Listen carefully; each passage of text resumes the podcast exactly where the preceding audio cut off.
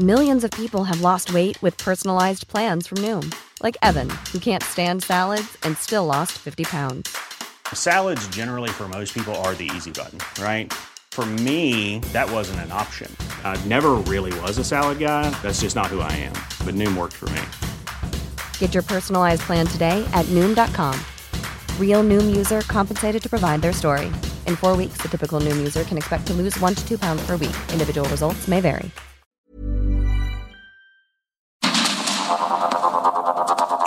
Media Group presenta Sergio Sarmiento y Lupita Juárez.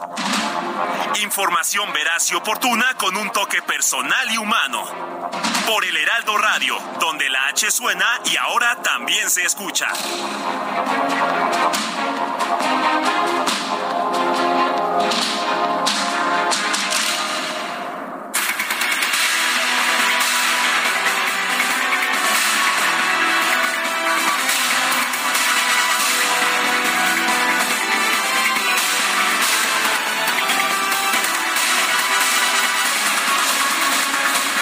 Son las 7 de la mañana en puntísimo de este lunes 8 de mayo del 2023. Yo soy Sergio Sarmiento.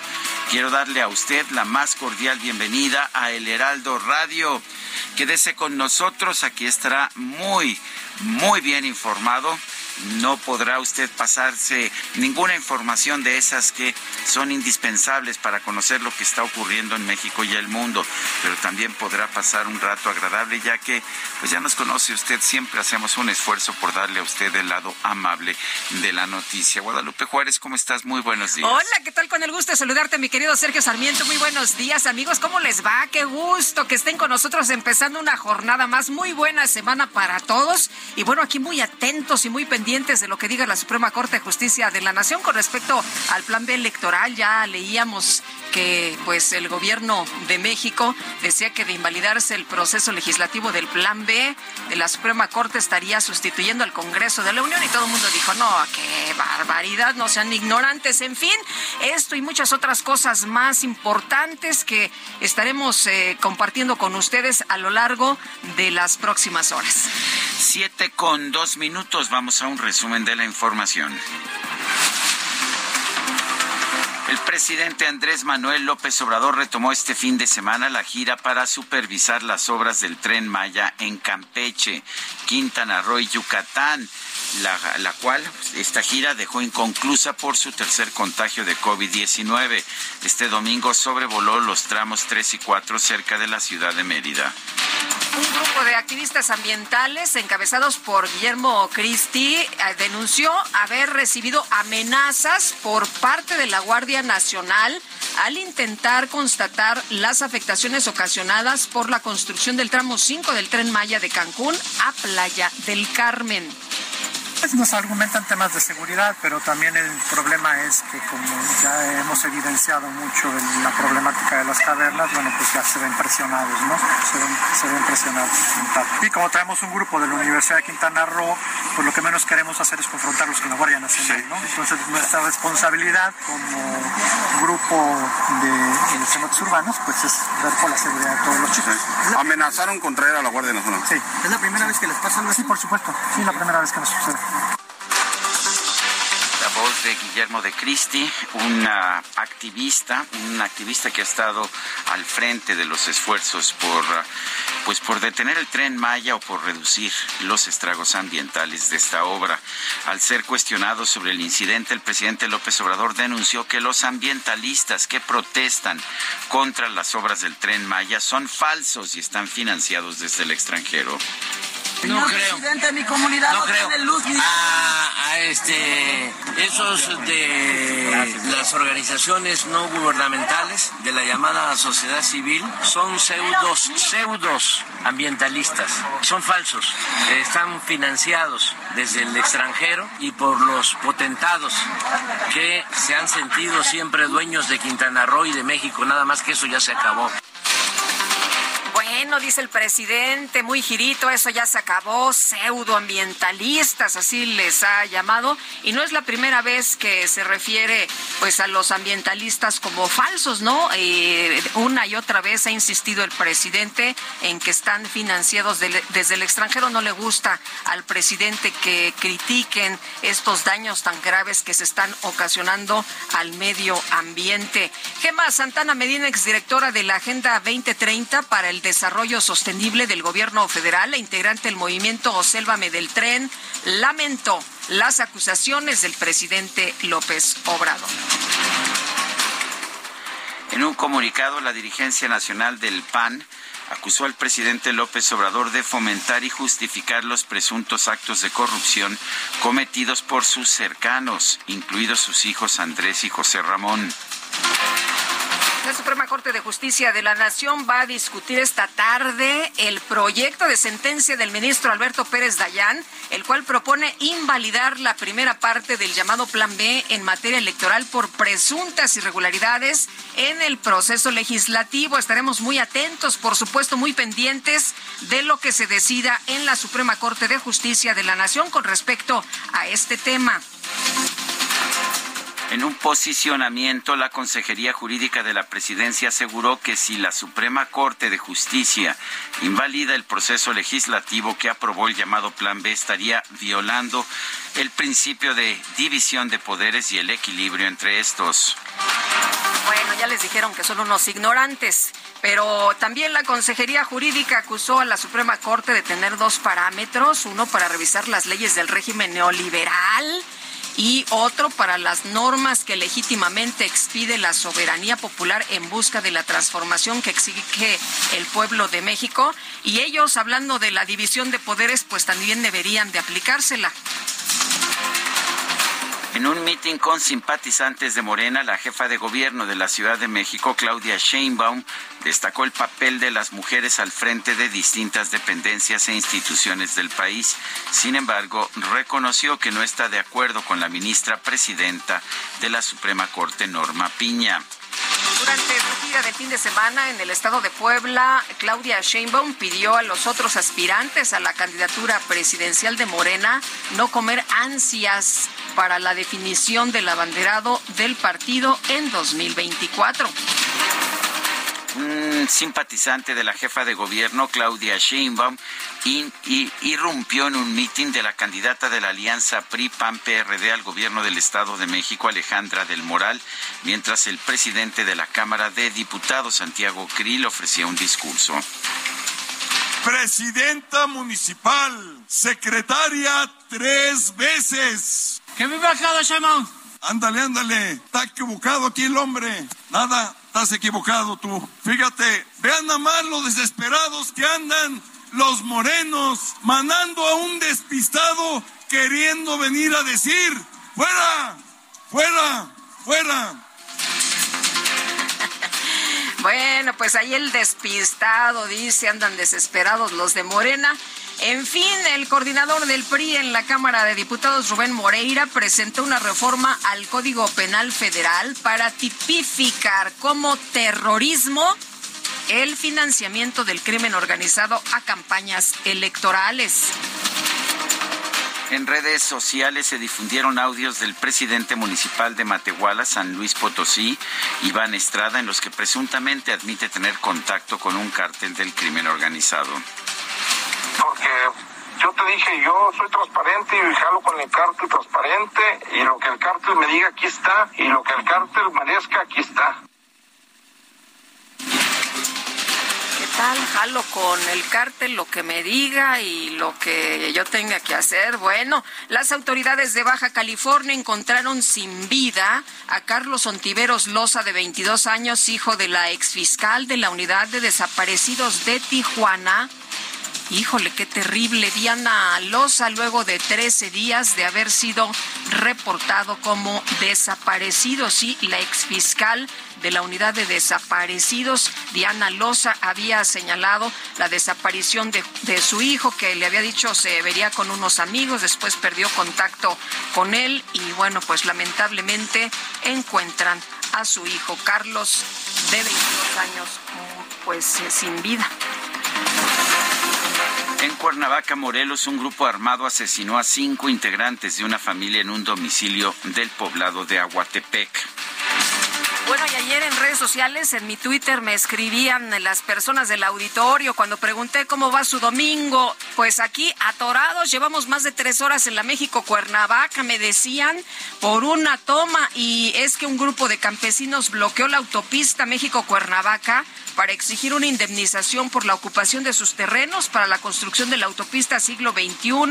Los automovilistas, por cierto, que estuvieron ahí varias horas, pues sufrieron asaltos a la altura de Tres Marías, dijeron los delincuentes, bueno, pues ya que se nos presenta la oportunidad vamos a actuar y ahí la pobre gente se vio pues víctima, víctima de estos asaltos. Este domingo se registró un enfrentamiento armado entre presuntos grupos criminales en el municipio de Madera, Chihuahua, con un saldo de por lo menos tres personas muertas y dos vehículos incendiados. La Mesa Estatal de Seguridad en Sonora reportó el rescate de por lo menos 113 migrantes indocumentados, los cuales tenían varios días privados de la libertad en el municipio de San Luis Río Colorado. Además, fueron detenidos cinco presuntos delincuentes. La Guardia Estatal de Tamaulipas dio a conocer que logró localizar a 30 migrantes que se encontraban privados de la libertad al interior de una vivienda en la ciudad de Reynosa. Y la organización Red Fronteriza por los Derechos Humanos organizó un reencuentro de migrantes en la frontera entre El Paso, Texas y Ciudad Juárez, Chihuahua. Fue la novena edición de un evento denominado Abrazos, no muros con el objetivo de denunciar que los políticos de México y Estados Unidos no dan soluciones reales al problema de migración. El secretario de Seguridad Nacional de los Estados Unidos, Alejandro Mayorkas, aseguró que se han tomado las medidas necesarias para que el fin del llamado Título 42 no provoque un incremento masivo de la llegada de migrantes indocumentados. Bueno, y un hombre a bordo de una camioneta arrolló a un grupo de migrantes en Brownsville, allá en Texas, y las autoridades locales confirmaron, híjole, escuche usted, un saldo de pues por lo menos, por lo menos mm, eh, eh, nueve muertos y siete heridos. Este sábado se llevó a cabo la coronación del rey Carlos III del Reino Unido en la abadía de Westminster, en Londres. Un portavoz del Palacio de Buckingham dijo que los monarcas Carlos y Camila están profundamente agradecidos con los organizadores y los asistentes. Muchas gracias al embajador John Benjamin que nos, hizo el festejo el, sábado, festejo el sábado, sí, aquí en la Ciudad de México. Bueno, en información deportiva, el piloto neerlandés de Red Bull, Max Verstappen, ganó el Gran Premio de Miami de la Fórmula 1. El mexicano Sergio Pérez quedó en el segundo puesto y el español Fernando Alonso en tercero. El boxeador mexicano Saúl El Canelo Álvarez derrotó por decisión unánime al británico John Ryder en el estadio Akron de Guadalajara. Y este domingo quedaron definidos los encuentros de la liguilla del torneo Clausura 2023 de la Liga MX, Rayados contra Santos, América contra San Luis, Chivas contra Atlas y Mitoluca contra Tigres. Son las 7 de la mañana. Ay, me, faltó una. A ver, adelante. A ver, la del Real Madrid. Ah, adelante. Bueno, pues se proclamó campeón de la Copa del Rey al imponerse sobre el Osasuna por marcador de 2 a 1. 7 con 13.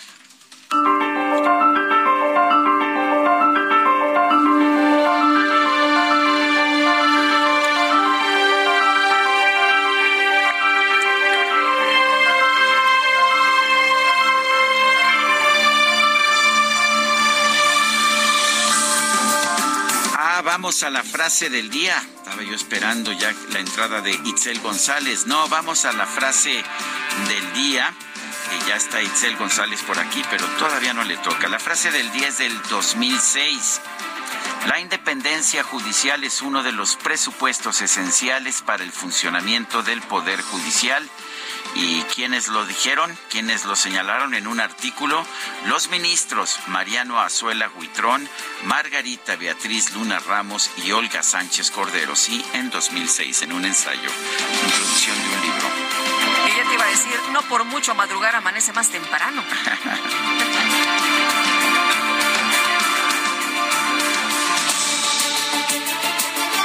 bueno, y vamos a... Vamos a las preguntas. Ya sabe usted que nos gusta preguntar. No son encuestas, no están, ah, pues no están ajustadas por población, ni por sexo, ni por condición social. Pero este viernes pasado, el 5 de mayo, preguntamos en este espacio, ¿quién preferiría usted como candidato de Morena a la presidencia? Sheinbaum nos dijo 6.3%, Ebrard 43.2%, Adán Augusto 44.2%, Monreal 6.3%.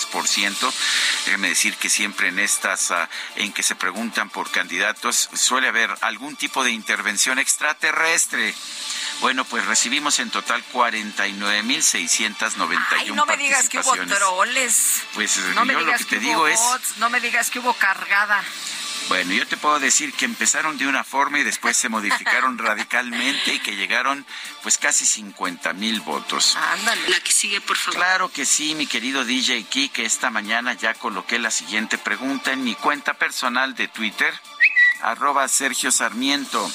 La pregunta es la siguiente. ¿Piensa usted que la Corte rechazará la constitucionalidad del Plan B de reforma electoral?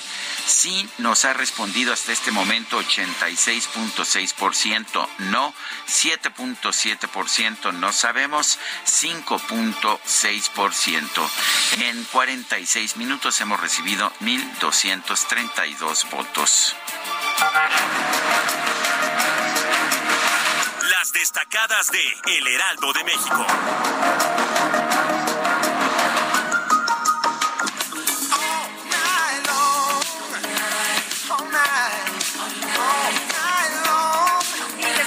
Aquí en la cabina, Itzel González.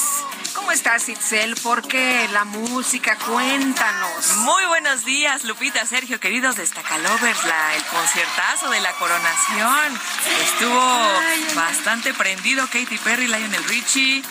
Andrea Bocelli. Ay, movidito, ¿no? Bueno, muchos que no quisieron asistir, ¿verdad?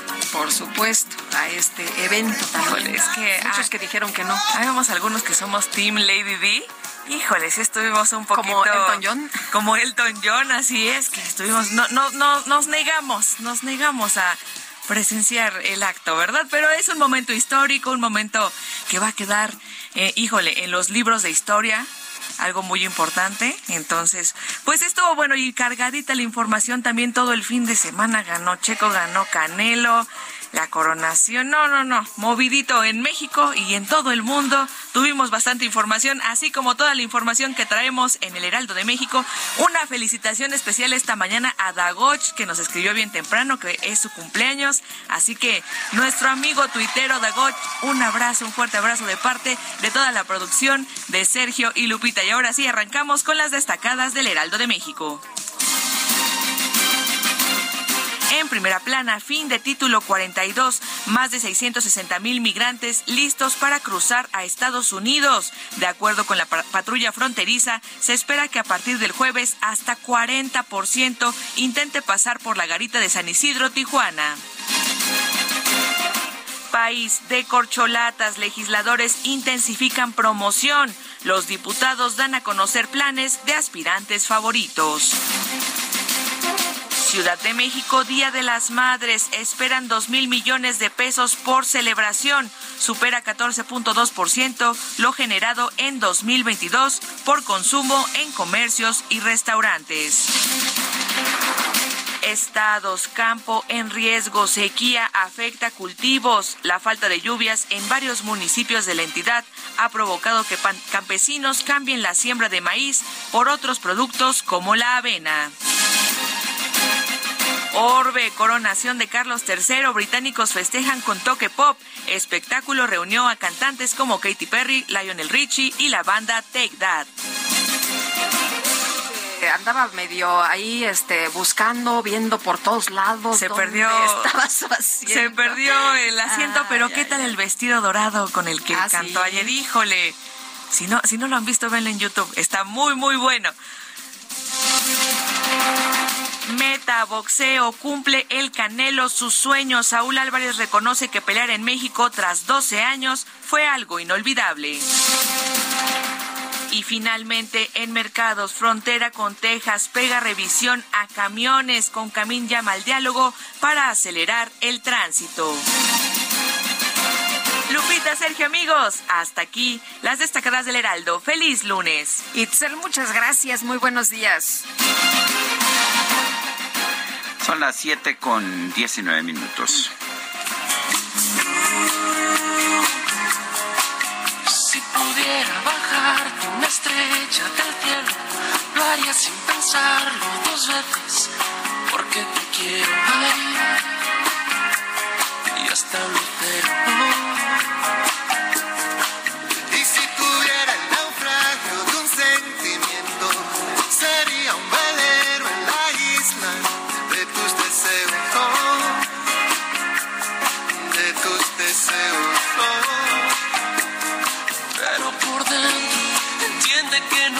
Estamos escuchando a Enrique Iglesias, acompañado por Juan Luis Guerra. Esto se llama Cuando me enamoro.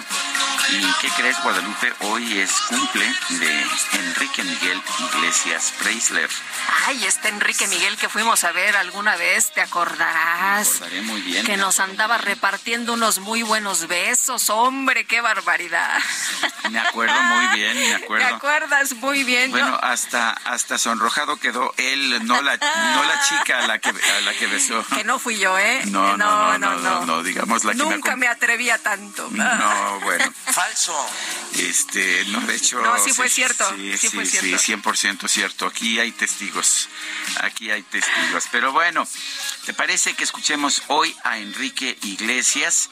Me parece que pues es uno de los cantantes más ah, importantes eh, de la lengua española de los últimas de las últimas décadas, o sea que me parece muy bien que lo escuchemos. escuches el llanto de mis lamentos. tus sueños no sigas dormida, que es verdad. Bueno, y vámonos a la información en detalle. Fíjese usted lo terrible que sucedió este fin de semana en Allen, Texas. Se registró un nuevo tiroteo en un centro comercial, el cual dejó por lo menos nueve muertos y siete heridos. Vámonos con todos los detalles, mi querido Juan Guevara. Qué gusto saludarte esta mañana. Buenos días. Lupita, muy buenos días, Sergio, buenos días. Bueno, esto es lo que sabemos hasta este hasta este momento. Obviamente esto es una noticia en desarrollo. Como tú lo mencionas, más de una docena de víctimas, ocho muertos, siete eh, heridos en el suburbio de Allen, Texas, que es al, al norte de Dallas. Eh, la policía mató a eh, Mauricio García, de 33 años de edad, eh, quien llevaba un eh, equipo táctico y además le encontraron eh, rifles eh, snipers de francotiradores estilo AR-15, además de más armas en su coche. Este individuo, Marco, este, eh, Mauricio García, había estado viviendo en el área de Dallas durante un tiempo en algunas casas temporales y había sido guardia de seguridad y, se, y recibió entrenamiento táctico. Llevaba unas insignias, de acuerdo a las autoridades, eh, que, se, que, que se llaman RWDS, que significa Right Wing Death Squad, o el Escuadrón de la Muerte de la Derecha. Los investigadores han descubierto una amplia presencia en las redes sociales, incluyendo publicaciones e imágenes relacionadas con neonazis y supremacistas blancos que las autoridades creen que García compartió en línea en días antes de esta de esta masacre, de este tiroteo. Lo que se espera el día de hoy es una conferencia de prensa. No se sabe todavía si eh, el FBI va a traer esta investigación o si el Departamento de Seguridad Pública de Texas sigue, si- sigue siendo la principal agencia en Texas que está llevando esta investigación. Para poder dar contexto, esto sucede a cuatro días del tiroteo de Atlanta y a días del aniversario de Uvalde, Texas. De acuerdo a la organización de Gun, de Gun Violence Archive, el Archivo de Violencia por Armas, una organización sin fines de lucro, eh, con la idea de presentar solamente datos, bueno, a lo, en lo que va del 2023 van 202 tiroteos masivos en los Estados Unidos, de los cuales han dejado a 93 niños asesinados de, de, edades de 0 a 11 años y 526 adolescentes de 12 a 17. El presidente Biden se manifestó el día de ayer en la Casa Blanca diciendo que, bueno, pues esto es intolerable, que un, una persona de 33 años tenga rifles de asalto de francotiradores. Y bueno, estamos siguiendo esta noticia muy de cerca porque, bueno, se esperan eh, acontecimientos importantes el día de hoy. Muy bien. Juan Guevara, muchas gracias. Muy buenos días. Estamos pendientes. Gracias.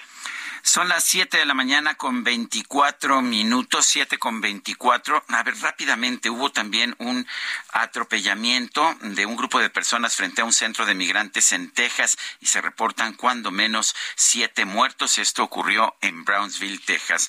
Vamos a una pausa y regresamos.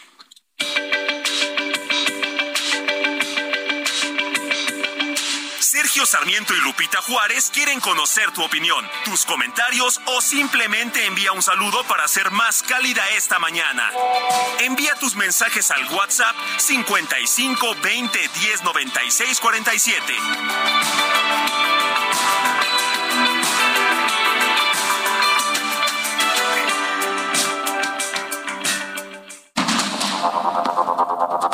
Continuamos con Sergio Sarmiento y Lupita Juárez por el Heraldo Radio.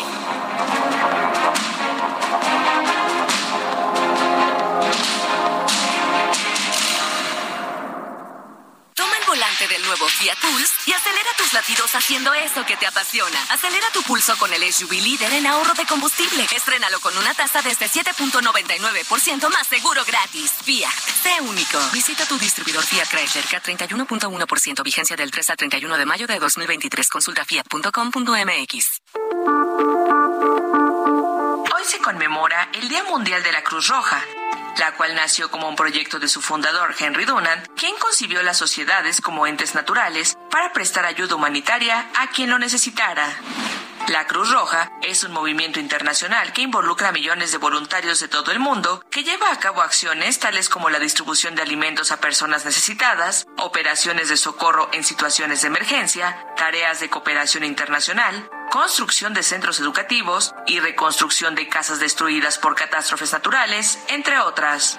En México, los primeros intentos de establecer la Cruz Roja se realizaron en 1898, pero fue hasta 1907 cuando el presidente Porfirio Díaz expidió un decreto por el cual México se adhería a la Convención de Ginebra de 1864 para mejorar la atención de heridos de guerra.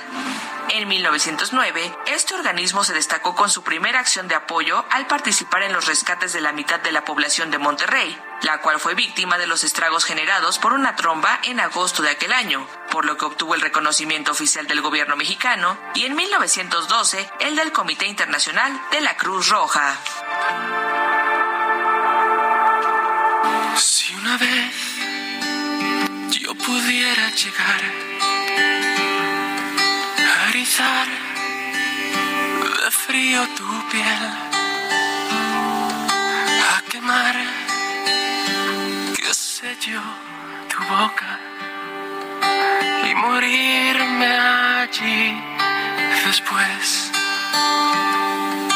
Y si entonces temblarás por mí y llorarás al verme sufrir, ay sin dudar, tu vida entera dar, como yo la doy por ti. Si pudiera ser tu héroe, si pudiera ser tu Dios, que salvarte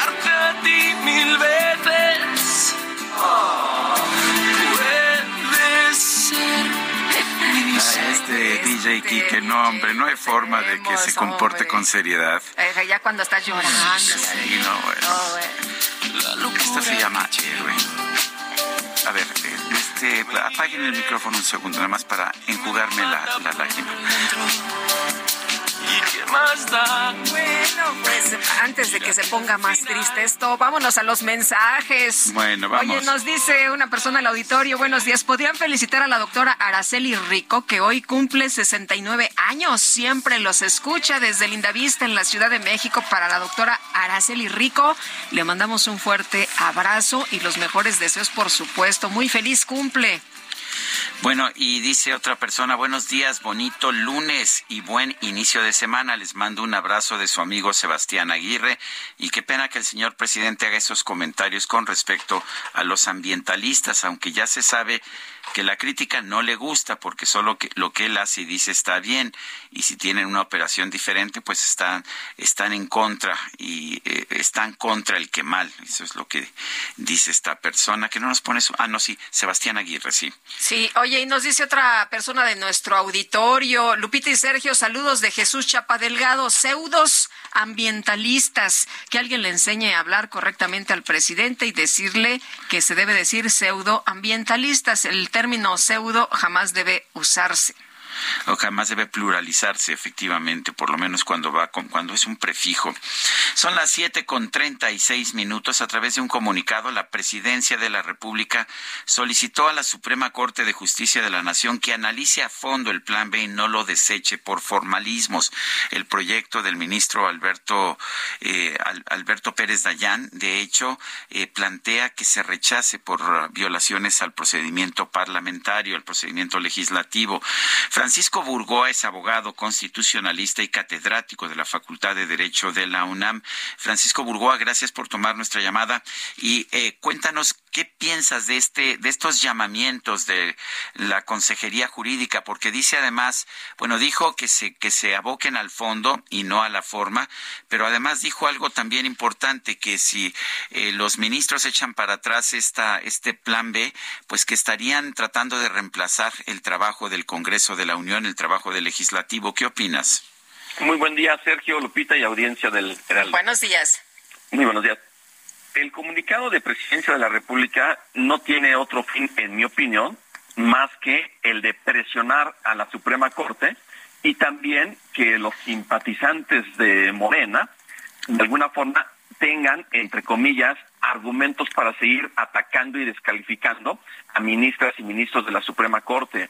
Porque el hecho de decir que la Suprema Corte estaría reemplazando o sustituyendo al Congreso de la Unión por declarar la invalidez de esa primera parte del Plan B es totalmente eh, inexacto o falso, porque la Suprema Corte no tiene facultades legislativas.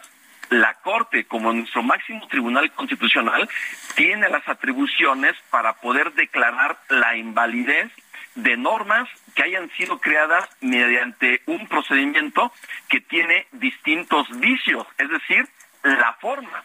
El ministro Alberto Pérez Dayán, en su proyecto de sentencia que hoy iniciará la discusión en el Pleno de la Suprema Corte, él la organiza en 14 temas y empieza a estudiar los dos primeros temas que van relacionados con Parlamento abierto y con consulta a pueblos y comunidades indígenas y el ministro Alberto Pérez Dayán desestimó esas posibles inconstitucionalidades. Después se va a la otra, que tiene que ver con este, con ese tema del procedimiento legislativo y hace un recuento muy puntual de minuto tras minuto de todo lo que ocurrió en la Cámara de Diputados y en el Senado. Y al considerar que hubo violaciones graves al procedimiento legislativo, entonces él propone que se declare la invalidez, porque si bien es cierto, Morena y sus aliados tienen la mayoría parlamentaria en ambas cámaras del Congreso, tienen que ceñirse totalmente a lo que dice la Constitución, artículos 71 y 72, por lo que hace el proceso legislativo, además de la ley orgánica del Congreso y los reglamentos de la Cámara de Diputados y de la Cámara de Senadores. De ahí que la Corte sí tiene facultades para declarar la invalidez y de ninguna manera estaría sustituyendo al Poder Legislativo Federal. O sea, lo que nos estás diciendo es que acusar a la Corte de sustituir al Congreso no es ignorancia, como se interpretó por eh, eh, muchos el día de ayer en redes sociales eh, de, parte de la Consejería Jurídica, sino más bien un tema de cálculo político, un tema para que pues la ciudadanía lo tome así y, que pues haya presión a, la, a las ministras y a los ministros. Yo creo que efectivamente hay una mala fe por parte de la Consejería Jurídica de la Presidencia. Digo, quiero creer que sí conocen la Constitución, quiero creer que no son ignorantes y simplemente ellos están atendiendo instrucciones del presidente de la República, del secretario de Gobernación, para poder hacer emitir ese tipo de comunicados, porque aparte ellos se quejan de que la Corte podría estar irrumpiendo el principio de división de poderes o el de equilibrio de poderes. Al contrario, si la Corte no se deja presionar, si la Corte actúa con toda independencia y autonomía, tendrá la posibilidad de que se reúnan cuando menos los ocho votos de ministras y ministros que se requieren para que se pueda declarar la invalidez y con un mensaje muy claro hacia Morena como mayoría parlamentaria. Tienen que respetar la ley, la constitución y los procedimientos legislativos. Eh, ¿Tú consideras que se violó la la ley cuando pues se dio a conocer cuando se difundió el proyecto el proyecto del ministro Pérez Dayán eh, lo que tengo entendido es que siempre se hacen copias para todos los ministros y para sus eh, secretarios. Eh, hay algún tipo de violación de la ley que tú puedas ver por esta difusión en mi opinión no al contrario, qué bueno que se transparenten todo lo que son los proyectos de sentencia. Digo, igual me hubiese gustado que antes de que se pudiera este, llevar a cabo esta filtración, por decirlo con ese término, ya hubiera estado publicado en la página de la Corte. Pero eso se hizo de inmediato. Y yo creo que es muy bueno que se pueda conocer por parte de la opinión pública los proyectos de resolución, sean en el sentido que sean. Y la presidencia de la República, pues pareciera que no le gusta precisamente la transparencia y por eso hasta también se quejó de que por parte de la Corte se estuviera difundiendo este proyecto porque no les favorece a su proyecto. Eh, Francisco, ahora lo que se vote en la Corte se tiene que acatar. Se hablaba ayer de que no iban a alcanzar los votos y que se tendría que aplicar el plan B. Esto se decía ayer. Tendremos que esperar a la votación y conocer la realidad y conocer efectivamente qué va a pasar, pero independientemente de que nos guste o no, o de que le guste a determinado sector o partido político, lo que vote la Corte se tiene que acatar. 100% se tiene que acatar. Y si no se llegara a acatar, estaríamos ya en un escenario, digo, ojalá y no lleguemos a ese escenario en donde abiertamente desde el Poder Ejecutivo y desde el Poder Legislativo no quieran respetar lo que dice la Constitución. La verdad es que no creo que lleguemos, espero no llegar a un tema de esa naturaleza porque estaríamos hablando técnicamente o materialmente de un golpe de Estado, de un desconocimiento de la Constitución y sobre todo de la cabeza del Poder Judicial de la Federación y eso sería muy lamentable, muy grave para nuestra democracia constitucional. Francisco, ¿qué pasa si no se alcanza la mayoría de ocho ministros, eh, pero hay una mayoría no calificada que vota a favor de la, del dictamen de, de Pérez Dayán? Pues, ¿qué, ¿qué, pasaría? Simplemente estaríamos hablando de que la, la, se requieren ocho votos si solamente se llegan a alcanzar seis o siete frente a cuatro o cinco votos, simplemente no se alcanzaría a llevar a cabo la declaratoria de invalidez. Es decir, cuando menos hablando estrictamente del procedimiento legislativo, quedaría, digamos, digámoslo así, ya, eh, ya no entraría al análisis la Suprema Corte y por lo tanto podríamos hablar, hablar que esta primera parte del plan B ya sería ¿cómo se llama? Ya quedaría eh, firme. Pero hay un detalle importante. El ministro Alberto Pérez Dayán, dentro de la organización de su proyecto de sentencia, lo hizo con 14 temas. Y solamente llegó al tercero, que son violaciones al procedimiento legislativo. Es decir, si la Corte, la mayoría dijera que no hubo violaciones al procedimiento legislativo, entonces tendrían que analizarse ahora ya el fondo de las normas impugnadas y esto es parte, digamos, de lo que todavía tendría que seguir la discusión en el Pleno de la Suprema Corte. Bueno, pues yo quiero agradecerte, Francisco Burgoa, abogado constitucionalista y catedrático de la Facultad de Derecho de la UNAM, por haber conversado con nosotros esta mañana. Al contrario, Sergio Lupita, siempre un gusto estar con ustedes y su audiencia. Gracias, buenos días. Y vamos a platicar con José Urbín, el esbuzo y activista, sobre algunas declaraciones del presidente López Obrador. Eh, José, que pues me imagino no les resultan a ustedes nada nuevo. Eh, el presidente en esta visita que ha hecho en este recorrido por las obras del tren Maya insiste en que pues estos pseudo activistas, eh, para empezar, que son falsos, que están financiados desde el extranjero. ¿Cómo ves? Eh, te saludamos con gusto. Buenos días. ¿Qué tal? Buenos días. Efectivamente, no nos parece nada nuevo, pero nunca nos deja de sorprender. Nos parece terrible que a pesar de la gran cantidad de pruebas visuales, la gran cantidad de documentación que se le ha hecho llegar, tanto el presidente como todos sus funcionarios insistan en responder con descalificativos. Yo te soy completamente franco, sigo esperando que algún funcionario eh, se pare en el tramo 5 y nos explique por qué estamos equivocados. En el momento que eso sucediera, yo podría regresar a mi vida normal, podría regresar a invertir más mi tiempo en bucear con tiburones, hacer las otras actividades que hacía, pero no ha sucedido. Y cada vez que nos descalifican, cada vez que nos insultan, lo único que hacen es motivarnos más a protegernos, porque nos recuerdan en manos de quién está nuestro derecho a un medio ambiente sano. Eh, es, una lucha eh, destinada al fracaso, José? Es una lucha que no se termina. O sea, eh, determinada al fracaso, pues vamos perdiendo, ¿no? La, la, naturaleza misma es testigo de que no hacemos lo suficiente, que seguimos tomando decisiones poniendo por encima del, medio ambiente eh, las carteras de los inversionistas. Y aunque ganáramos, como ha sucedido con casos como el Dragon Mart o como algún otro proyecto que hemos podido detener, pues tenemos que continuar, no nos detenemos, siempre hay alguien que, eh, que no le importa, ya sea por verdadera malicia o por ignorancia. Yo creo que este proyecto eh, tiene una gran mezcla de las dos y por eso se impone con tanto ímpetu. Eh, José, eh, decías al principio de nuestra conversación que ustedes han subido cualquier cantidad de material, eh, videos, ustedes han subido información, ustedes han subido pues todo lo que apoya, lo que ustedes señalan y denuncian, pero parece que esto no importa, ¿verdad? No se toma en cuenta. No, no, claramente éramos muy ingenuos al principio pensando que nuestra información iba a tener algún cambio no entendíamos que la decisión estaba tomada intransigentemente, que no había nada que pudiéramos hacer.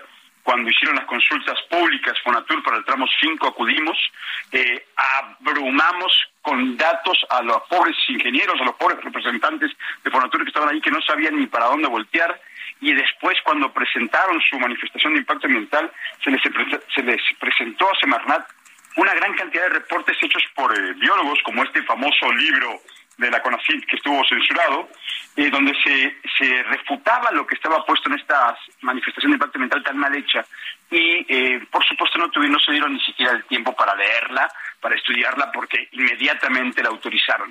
Eh, el proyecto estaba impuesto sin importar las ciencias y la ley. El otro día el presidente decía que yo, lloviera o relampagué, que que con el favor de la ciencia y con eh, el favor del creador iba el tren Maya iba. Y yo escuché, a mí no me importa el medio ambiente, eh, con el favor de los científicos, de los verdaderos pseudoambientalistas que trabajan para Semarnat, que trabajan para Profepa y que autorizan ese tipo de proyectos, y con el favor del creador, porque la ley, a mí no me vengan con que eso es la ley.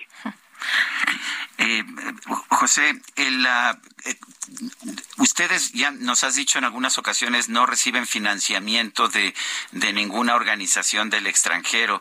El cómo se organizan, cómo pues cubren los gastos que puedan tener ustedes como eh, opositores a este proyecto. Fíjate que como lo hemos hecho siempre, pero esta vez la, la escala es mayor, ¿no? Porque el mismo presidente nos ha dado, la gente nos pregunta, ¿dónde estaban antes? Pues ahí estábamos, pero no sabías, no nos escuchabas porque no nos daban volumen, no nos daban exposición, pero ahí estábamos. Eh, pero la, forma es la misma, hacemos vacas, tenemos grupos de WhatsApp, oye, tenemos que hacer esto, oye, tenemos que hacer lo otro, mucha gente pone más de su bolsillo lo que puede, otros ponemos un poco más de tiempo y, y, y es, eh, es trágico que con colaboraciones, con donaciones de, gente que se preocupa, y así nos tenemos que enfrentar a una estructura respaldada por con todo el eh, em, capital de un país, muchas veces con capitales de empresas internacionales, pero esta vez contra nuestros propios impuestos, ¿no? Y, y- y esto nos limita muchísimo. Yo lo he dicho en más de una ocasión como broma, que yo no tendría ningún reparo en que llegara Elon Musk o algún multimillonario a ofrecerme dinero para proteger la selva. No tendría ningún reparo ético, pero no ha pasado. no ha pasado y entonces tenemos que andar pidiéndole a los abogados, por favor, mandándoles eh, eh, eh, halagos todos los días para que no desfallezcan, porque pues el trabajo legal es un trabajo que ahí sí no puedo meterme solamente lo pueden hacer ellos y para eso tienen que poner eh, mucho de su tiempo, muchísimo de su tiempo y les pagamos como podemos. Si tuviésemos, como dice el señor presidente, fondos internacionales o una gran cantidad de, dinero, créanme que tendríamos amparos por cada uno de los habitantes de Quintana Roo. Eh, José, ¿será muy tarde cuando se den cuenta de las afectaciones? No, es que ya se han dado cuenta de las afectaciones. El otro día la señorita Vilchis decía, aquí están las fotos del cenote Dama Blanca donde no está afectado y mostraba un páramo sin vegetación cubierto de rocas que provenían de la misma so- de la misma de la misma selva diciendo, ven, no le pasó nada. Y, y- o sea, es- están ciegos. O sea, o sea, o sea, yo, yo, yo no, yo no comprendía cómo podían tener tanta desvergüenza de mostrar eso diciendo, está intacta. ¿Con qué cara? ¿Con qué cara? Esa, esa selva estaba rica, tenía árboles, tenía vegetación que proveía refugio a una gran cantidad de vida. La temperatura dentro de la cueva ha cambiado. Te das cuenta cómo ya ese lugar no es el mismo. Por supuesto que está impactada. Y todavía falta que le pasen por encima con los pilotes los traves del tren. Es, es, es absurdo. Es, eh, ya es muy tarde ya es muy tarde para muchas partes de la región de Quintana Roo y de muchas partes del país. Una de las cosas que quiero subrayar hoy, me llega mucha gente que me escribe y además de- hay mucha gente que me, escribe para, para agredirnos, con la- repitiendo las mismas palabras del presidente, pero aparte hay mucha gente que me escribe diciéndome, tienes que acercarte a Acapulco, está pasando esto, tienes que acercarte a Culiacán, está pasando esto, tienes que acercarte a Veracruz, está pasando esto y nosotros no nos dedicamos a esto, no es una, no somos héroes ambientalistas. Todos se tienen que volcar, alzar la voz, poner denuncias, porque el país se está hundiendo desde hace décadas en esta vorágine de inversión que no eh, utiliza los recursos simplemente los explota y tenemos que hacer algo. Las consecuencias ya las estamos pagando. Cancún no existe. Tulum, por Dios santo, hemos visto cómo se ha derrumbado un lugar tan precioso. Playa del Carmen eh, se, se agarra a arañazos un poco a lo que le quedaba de lo, de, de lo que era la originaria Playa del Carmen. Y así pasa en todo el país. Las consecuencias las vemos, pero hasta que no estemos verdaderamente muriéndonos de sed, como pasó el año pasado en Monterrey, hasta que no estemos verdaderamente muriéndonos de hambre, no vamos a hacer algo porque pues nos daremos cuenta que el dinero que se ganó se lo llevaron lejos y no nos sirve para nada. Pues José, como siempre, agradecemos mucho, apreciamos mucho tu tiempo. Buenos días. Buen día y estamos en contacto a sus órdenes. Hasta luego. Son las siete con cincuenta y tres minutos. Este año la UNAM va a encabezar el quinto encuentro internacional de rectores de Universia. El evento se va a llevar a cabo en la Ciudad de las Artes y las Ciencias en Valencia, España. Fernanda García, adelante. Sergio Lupita, buen día. El día de hoy comienza el quinto encuentro internacional de rectores de Universia. El evento se llevará a cabo en la Ciudad de las Artes y las Ciencias en Valencia, España. Reunirá a más de 700 universidades de Iberoamérica y será patrocinado por el Banco Santander y Universia.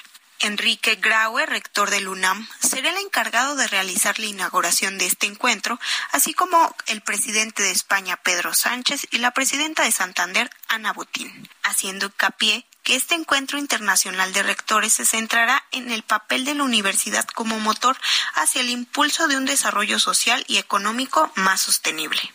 Además, participarán rectoras y rectores de 14 países, quienes debatirán en torno a diversas temáticas y publicarán la Declaración de Valencia, en la que expondrán diversos ámbitos de actuación donde la universidad podrá desarrollar propuestas de valor para contribuir a un progreso social y económico más sostenible desde la formación, la investigación y la innovación. El actual encuentro da continuidad a los eventos pasados que se han realizado en diferentes países del mundo, entre ellos Brasil, México y dos ciudades de España, Sevilla y Salamanca. Hasta aquí toda la información. Gracias, Fernanda García. Son las 7.54. Vamos a una pausa y regresamos.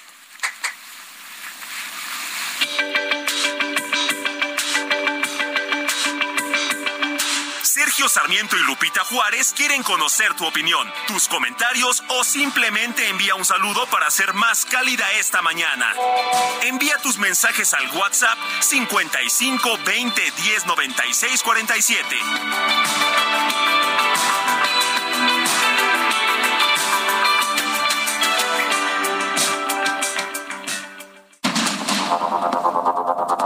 Continuamos con Sergio Sarmiento y Lupita Juárez por el Heraldo Radio.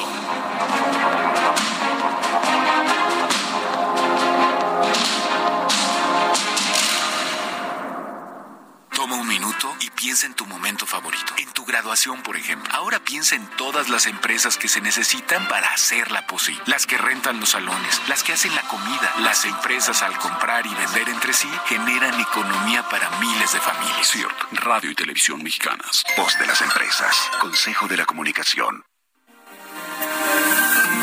Hola viejo, dime cómo estás.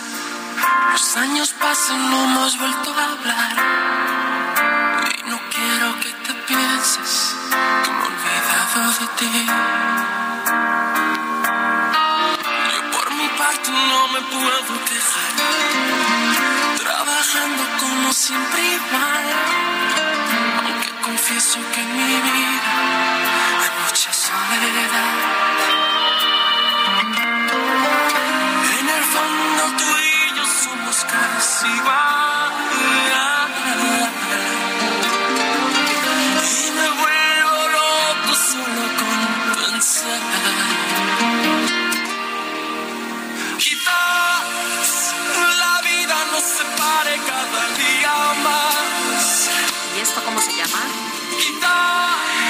Seguimos escuchando música interpretada interpretada por Enrique Iglesias. Hoy es su cumpleaños y nosotros pues lo estamos lo estamos festejando y cumple 48 años. ¿Y esto se llama cómo? Quizás. Quizás. A los mensajes. Buenos días, Lupita y Sergio. Mi nombre es Pilar Borboya. En la colonia Lomas de Bellavista, Tizapán, Estado de México, llevamos más de 14 horas sin luz. Esta es la CFE, compañía de clase mundial, según López y Bartlett. En Estados Unidos, después de las tormentas graves, en menos de eso se restablece la energía. Buen día a todos. Dice otra persona, Sergio y Lupita, desde aquí de Tonalá, de su amigo Beto, que tengan un buen inicio de semana, que Dios los cuide y los guarde. ¿Podrían poner la de, la de Nunca te olvidaré? Por favor, me trae muchísimos recuerdos. Parece que Enrique Iglesias ha dejado recuerdos por todos lados, ¿verdad, Guadalupe? Sí, cómo no. Oye, y Leticia Cruz nos dice, Leticia Cruz Campos, buenos días, un gusto escucharlos y que tengan un día maravilloso. Muchas gracias, Leti. Ocho de la mañana con tres minutos. El pronóstico del tiempo con Sergio Sarmiento y Lupita Juárez.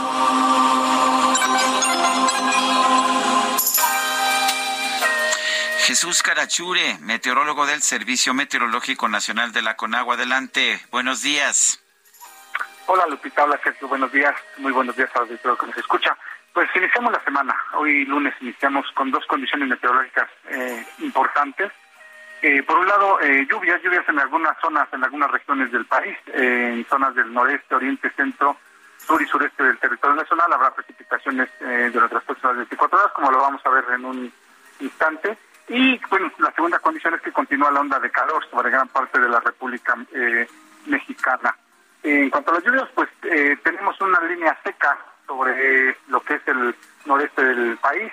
Eh, un canal de baja presión sobre lo que es el oriente y centro de la República Mexicana, eh, inestabilidad en los niveles altos de la atmósfera, eh, la corriente en chorro subtropical y el ingreso de humedad tanto del Océano Pacífico como Golfo de México. La combinación de estos sistemas generará precipitaciones, como lo habíamos comentado, en el noreste, oriente, centro, sur y sureste de la República Mexicana.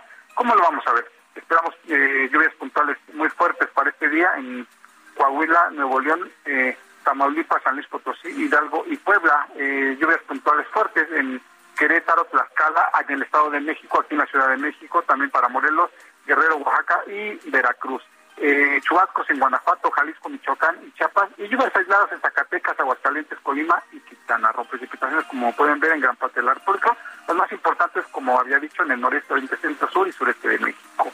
Eh, por otro lado, comentaba continuar la onda de calor sobre la mayor parte de la República eh, Mexicana, sobre todo en lo que es eh, los estados de eh, la costa del Océano Pacífico, sureste del territorio nacional y la península de Yucatán. Otra condición importante para las próximas 24 horas son las rachas de viento. Esperamos vientos fuertes con rachas de 180 kilómetros por hora y posible formación de torbellinos o tornados en lo que es Coahuila, Nuevo León y Tamaulipas. Eh, ya en el caso concreto para lo que es la Ciudad de México, como comentaba, esperamos lluvias, eh, esperamos eh, entre los nublados hasta la tarde y lluvias puntuales fuertes en algunas alcaldías. Una temperatura máxima para hoy de 28, de 26 a 28 eh, grados centígrados y una mínima de 12 a 14. Este es mi reporte desde el Servicio Meteorológico Nacional. Regresamos al estudio. Gracias, Jesús Carachure. Fuerte abrazo. Igualmente un saludo a todos y que tengan buen inicio de semana. Bueno, y el presidente nacional de Morena, Mario Delgado, advirtió que no permitirá que se cuelguen del partido nuevas organizaciones políticas dirigidas por morenistas. Elia Castillo, cuéntanos, ¿qué tal? Buenos días.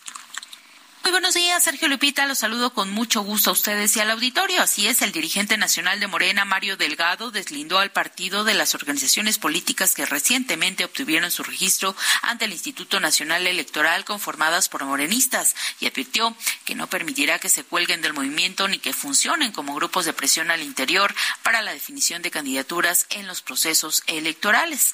Respetamos la libertad de organización que establece la ley y la posibilidad de que haya organizaciones políticas pero no nos gusta que se cuelguen del nombre o de los conceptos de nuestro movimiento. Si quieren participar en favor de la cuarta transformación, que lo hagan desde Morena, donde siempre serán bienvenidos. Me parece una incongruencia que militantes de nuestro partido al mismo tiempo estén formando otro tipo de organización como si no tuvieran espacio aquí en Morena, señaló el dirigente a través de un comunicado. En este contexto reiteró que no habrá ninguna concesión y ningún tratamiento especial en la definición de candidaturas o de espacios dentro del partido para dichas organizaciones, ya que dijo, Morena no busca tener partidos satélites ni mucho menos voceros, pues dijo, por sí solo es muy fuerte y está muy bien organizado. Lo anterior luego de que el Instituto Nacional Electoral otorgó el registro a ocho asociaciones ciudadanas como agrupaciones políticas nacionales. Se trata de Alianza Patriótica Nacional, Demócrata Liberal, Humanismo Mexicano, 5 de Mayo, Movimiento Reformador, con causa social, que siga la democracia, Movimiento Arcoíris por México y Frente por la Cuarta Transformación. La organización Humanismo Mexicano está formada por personas vinculadas a la cúpula de la organización religiosa La Luz del Mundo. Su líder mundial es Nazón Joaquín García, quien fue condenado a 16 años de cárcel por abuso sexual de menores. Esta nueva organización política la preside el diputado federal de Morena, Emanuel Reyes. En tanto, la nueva organización que siga la democracia fue la que reunió a las más de dos millones ochocientos setenta y cinco mil firmas para la realización de la consulta de revocación de mandato, la misma que fue multada en marzo pasado por el INE con quinientos mil pesos por presentar quince mil firmas de personas muertas. La ahora organización política la dirige Gabriela Jiménez, ex candidata de Morena a diputada federal. Por ello, Delgado recordó que Morena se construyó con el esfuerzo de miles de mexicanos que dijo dedicaron su tiempo y trabajo, que sacrificaron momentos con su familia y amigos, que sacrificaron sus recursos y patrimonio personal para que fuera una realidad el movimiento. En otro tema, les comento que el eh, coordinador de la fracción parlamentaria del PRI en la Cámara de Diputados, Rubén Moreira, urgió al Instituto Nacional Electoral y a los tres órdenes de gobierno a blindar las elecciones de la intervención del crimen crimen organizado. Advirtió que este se ha convertido en un factor político, en una amenaza y en el mayor enemigo para el sistema democrático del país, porque eh, dijo que mata a candidatos, impide campañas, presiona autoridades, interfiere en los procesos y cancela la posibilidad de las mujeres a competir. Durante su participación en el seminario Retos de las Instituciones Electorales, organizado por la Escuela Judicial Electoral, el líder priista refirió que aunque ya no es tiempo de una reforma electoral, el INE, en el uso de su facultad constitucional, puede generar medidas de protección y de atención ante el flagelo que dijo se avecina, que influyan en tener eh, más procesos limpios sin el embate del crimen organizado. Por ello urgió a tomar una posición en contra del crimen organizado y exhortó a los partidos políticos a pronunciarse en el tema y condenar el narcotráfico. El líder priista señaló que entre los posibles, las posibles medidas está la creación de un observatorio para determinar zonas de influencia del crimen organizado, prácticas nocivas y acciones que generen una distorsión en los comicios, además de la creación de un comisionado electoral al que los partidos puedan acudir para solicitar investigaciones especiales en la materia. Señaló que los grupos delincuenciales son un elefante que todos ven en las calles, que sienten que destruyen cosas, pero del eh, que poco se habla. Por ello, Moreira, como parte de las eventuales medidas que propone, señaló en la importancia de observadores internacionales en las zonas de riesgo, la suspensión de campañas cuando se asesine a uno de los candidatos, la obligación de los partidos políticos de condenar en sus documentos básicos en su propaganda y en sus plataformas electorales el crimen organizado. También insistió en la importancia de que el INE impida las campañas que hacen apología del delito, porque dijo esto lastima a la sociedad y genera simpatías con la delincuencia. Este es el reporte que les tengo. Muy buen día. Gracias, Celia. Muy buenos días también para ti. Bueno, y recuerda usted que Mario Delgado, el presidente de Morena, hizo un llamado a las corcholatas, a los aspirantes a la candidatura presidencial para que primero, primero le prestaran atención al 2023 y solamente después al 2024. Dijo que había que apoyar en particular a la campaña de Armando Guadiana allá en Coahuila. Bueno, pues ayer sábado el coordinador de los senadores de Morena, Ricardo Monreal, acompañó a Guadiana en actos proselitistas en Saltillo y dijo Mario Delgado, quien uh, estuvo también por allá que en las próximas semanas estarán también el secretario de, de Gobernación, Adán Augusto López, aunque sigue siendo secretario de Gobernación, supuestamente no puede hacer proselitismo. Pero ah, es pues que no está haciendo proselitismo. Bueno, pues estará Adán Augusto López y después estarán Claudia Sheinbaum y posiblemente el canciller Marcelo Ebrard en la última semana de campaña.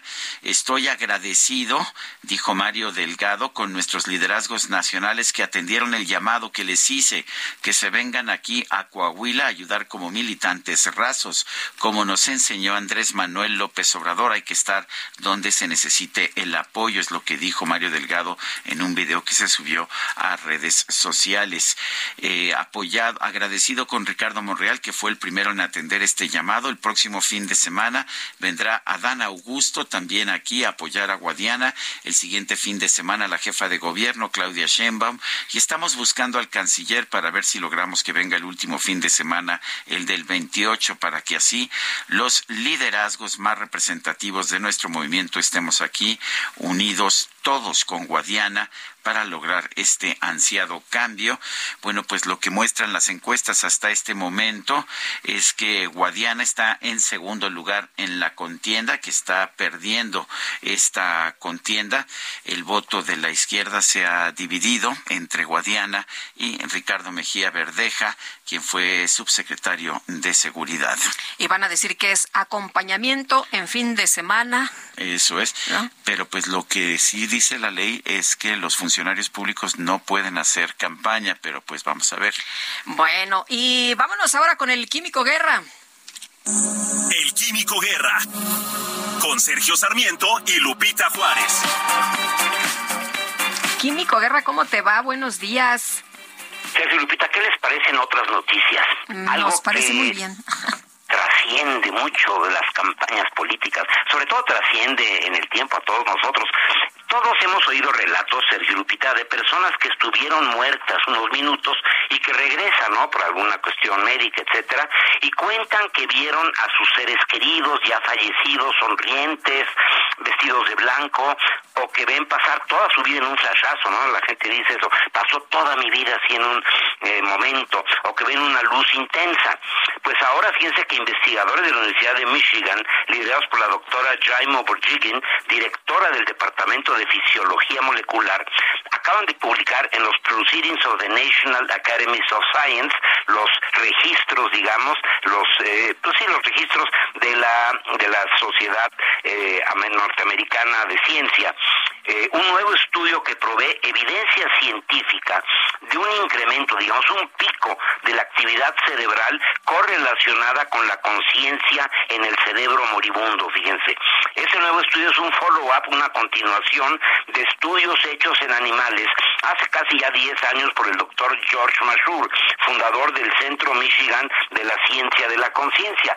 Eh, los investigadores de, liderados por la doctora Borjigin eh, decían, bueno, es muy repetitivo, es muy constante estas imágenes que yo les relaté, ¿no? De eh, ver a los seres ya fallecidos, a los papás, hermanos, etcétera, ¿no?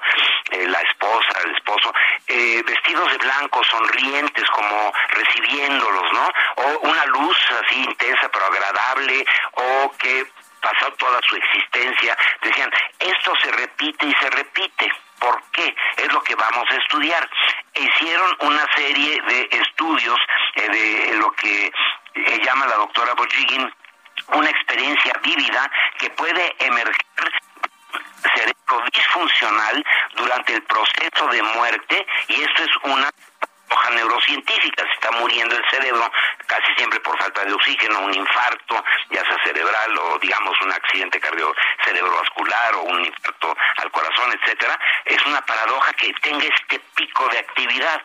Y eh, este estudio, que es bastante importante, identificó a pacientes que murieron eh, debido a un infarto cardíaco en el hospital mientras estaban siendo monitoreados con un electrocardiograma. Eh, todos los pacientes estaban en estado comatoso y ya no respondían. Eh, últimamente determinaron que estaban más allá de la ayuda médica y eh, pues a los familiares pidieron que les retiraran el soporte, ¿no? Para mantenerlos vivos. Sin embargo, algunos de ellos revivieron, digamos, y contaron esas experiencias. Pero lo interesante, fíjense, es que estaban siendo monitoreados en ese momento. Y parece ser que en el momento álgido, ¿no? De la, entre la vida y la muerte, cuando el cerebro está a punto de morir, tiene este pico inexplicable de eh, actividad y se correlaciona con estas imágenes repetitivas. O sea, si hay algo de cierto y a la vez misterioso en esto de que casi todos los que estuvieron en este trance de haber casi muerto y regresado a la vida tuvieron estas imágenes repetitivas. Es una confirmación científica de algo que está siendo comentado desde hace siglos, ¿no? Eh, en la sociedad humana, pero que no había sido medido, digamos, desde el punto de vista científico, Sergio Lupita. O sea, hay algo de cierto atrás de esto que ve uno. ¿Hay vida después de la muerte? La vida después de la muerte. ¿Te acuerdas de aquella peli que fue tan famosa? sí, exactamente. Bueno. pues interesante, ¿no? Eso eh, eh, lo, lo, reportan en los Proceedings of the National Academy of Science. Hay un resumen muy importante en Science News. Eh, lo pueden bajar inmediatamente de, de Google y está interesantísimo, Sergio Lupita. Bueno, muchas gracias, Químico. Buenos días. Al contrario, muy buenos días. Bueno, vamos uh, rápidamente a otros uh, a otras informaciones. Quiero decirles que ayer hubo elecciones al Consejo Constitucional de Chile, que será encargado de redactar la nueva Constitución de Chile con el 99% de los votos escrutados, gana el primer lugar, gana el mayor número de escaños en este Consejo Constitucional la derecha del Partido Republicano, gana 22 de los 51 consejeros. Eh, Chile Seguro de centro derecha gana otros 11, con ello se, se garantiza la mayoría absoluta en este consejo, mientras que Unidad para Chile, la coalición de izquierda, gana solo el 28% de los votos, 17 escaños, no tendrá ni siquiera poder de voto. Eh, lamento, de hecho, ver que todo por Chile, la coalición de centro izquierda, que encabezaba eh, Ricardo Lagos, el expresidente de Chile, se queda sin lugares en este Consejo Constitucional. Esto quiere decir que la derecha y el centro derecha van a redactar la nueva Constitución de Chile. No será la izquierda de Gabriel Boric, el presidente de Chile, quien estuvo impulsando esta Constitución, quien la controle. Por otro, por otro lado, eh, Lupita, no sé si quieras eh, Tengo información de, eh, nos reporta una persona al auditorio, Sergio Isaura García, que un tráiler doble remolque se volteó en el libramiento de Querétaro a Celaya, León. Ayer hubo muchas dificultades en diferentes carreteras, en la México Pachuca, en la México Cuernavaca, y ahora nos están reportando de Querétaro a Celaya, León. Dice Isaura, debemos tener ya un reglamento, vigilancia, educación vial para circular en las carreteras. Ya nadie respeta nada y nos envía fotografías de esta volcadura. Falleció, falleció ayer la activista potosina Conchita Calvillo de Nava, la esposa del ex líder Salvador Nava Martínez, pues quien ah, encabezó eh, allá en San Luis Potosí la lucha contra la hegemonía del PRI durante muchos años.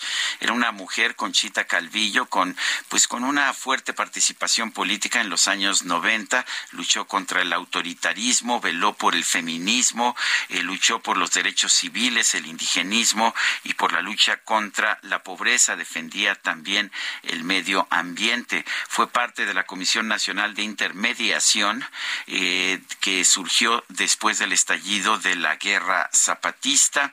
En su última aparición pública, la Lotería Nacional rindió un homenaje a esta mujer, a Conchita Nava, con la emisión de un billete del sorteo mayor, del sorteo mayor de la lotería. Y bueno, pues Conchita Nava, una Conchita Calvillo de Nava, una mujer que, que dejó huella. Y bueno, pues la recordamos, precisamente falleció este 7 de mayo. Y vámonos a la silla rota. Los especiales de la silla rota. Jorge Ramos, ¿qué nos invitas a leer esta semana? Muy buenos días. Hola, Jorge. Se cortó la comunicación. Bueno, vamos a tratar de restablecer el contacto con Jorge Ramos, que siempre nos invita a leer eh, reportajes, artículos importantes de investigaciones que se hacen en eh, este portal de la silla rota. Y bueno, pues ya estás listo, mi querido Jorge. Te perdimos ahí unos momentos, pero ¿qué nos invitas a leer? Cuéntanos. Hola, ¿qué tal Lupita? Sergio, muy buenos días. Pues muy rápido, porque ya estamos cerca del corte. Pues ustedes han escuchado, hemos escuchado todo el mundo lo que ha estado sucediendo con Segalmex, una empresa eh, del Estado en donde pues hay eh, presuntos desvíos por más de 15 mil millones de pesos. Hay algunas personas, incluso se habla que están prófugas ya en Estados Unidos, y algunos funcionarios, eh, altos funcionarios que ni siquiera han sido rasados. Bueno, pues hoy Alejandra Canchola en La Silla Rota nos cuenta cómo Segalmex, a través de su división Diconsa, encargada de comprar granos y alimentos de canasta básica para productores y después venderlos en zonas marginadas a precios de garantía, bueno, pues sigue beneficiando a empresas que, uno, o fueron acusadas de cometer presuntos actos de corrupción durante la administración de Ignacio Ovalle, o, bueno, pues eh, han sido beneficiadas en secciones anteriores. Así que, bueno, pues ahí les eh, les dejamos este reportaje en donde pues vemos que las cosas siguen sucediendo como se han venido denunciando, Lupita. Muy bien, pues muchas gracias, Jorge. Muy buenos días, buena semana. Buena semana, buenos días. Son las ocho con veintitrés minutos. Vámonos a las calles de la Ciudad de México. Mario Miranda, adelante, buen día.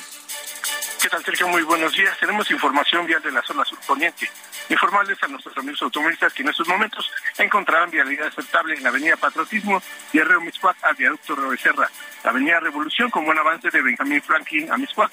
Llegando a este punto encontraremos bastante carga vehicular debido a la presencia de patrones quienes entran y salen del paradero de transporte público. Pasando este punto, la vialidad mejora esto en dirección a Barranca del Muerto. El eje 5 San Antonio con vialidad aceptable de patriotismo a periférico. El eje 6 Sur Tintoreto con carga vehicular de patriotismo a insurgentes. Esto debido a la operación de la luz roja en los semáforos. Y finalmente el eje 7 Extremadura con buen avance de insurgentes a patriotismo. Sergio Lupita, de información vial al momento.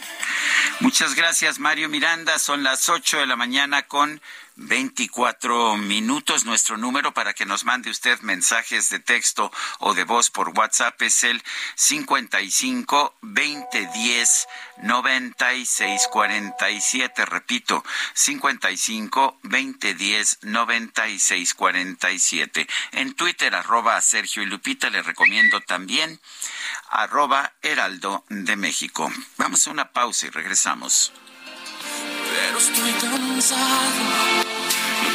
Discutir. En el fondo tú y yo somos casi igual.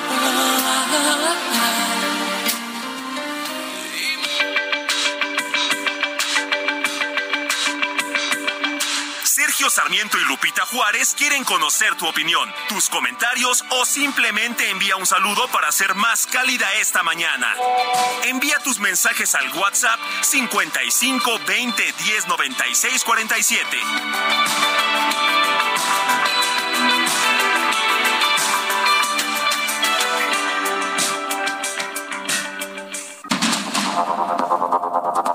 Continuamos con Sergio Sarmiento y Lupita Juárez por el Heraldo Radio.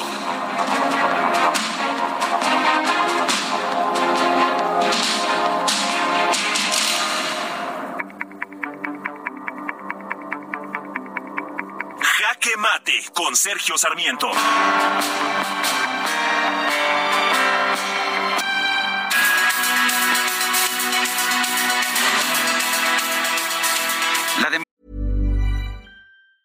Everyone knows therapy is great for solving problems, but getting therapy has its own problems too, like finding the right therapist, fitting into their schedule, and of course, the cost. Well, BetterHelp can solve those problems. It's totally online and built around your schedule. It's surprisingly affordable too.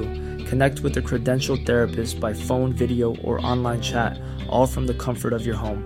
Visit betterhelp.com to learn more and save 10% on your first month. That's BetterHelp, H E L P. democracia no es un sistema político perfecto. El pueblo sabio se equivoca y se equivoca con frecuencia.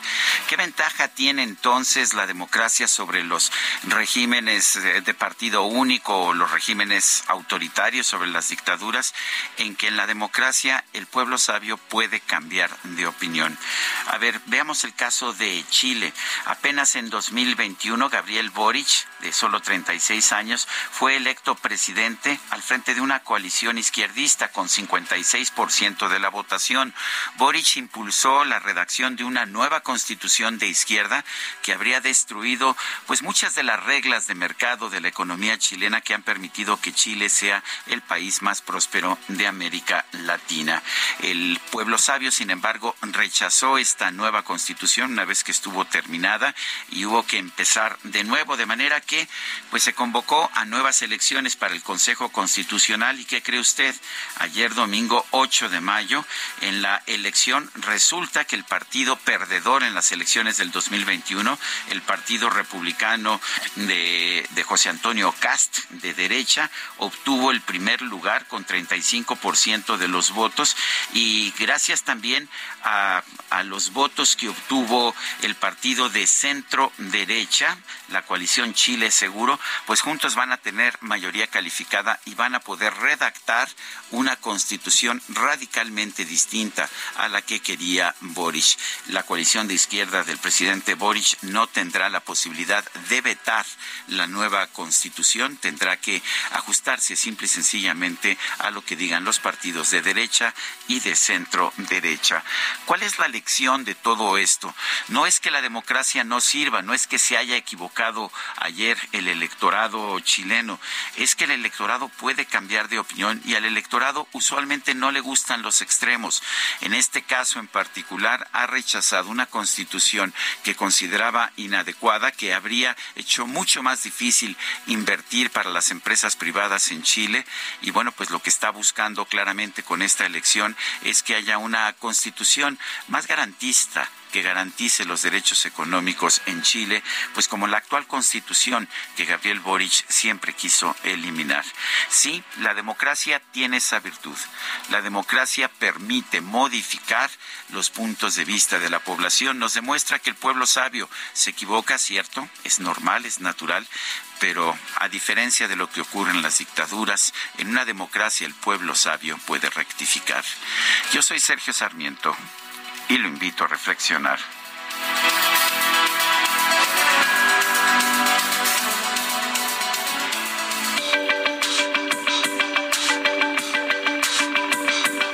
Para Sergio Sarmiento, tu opinión es importante.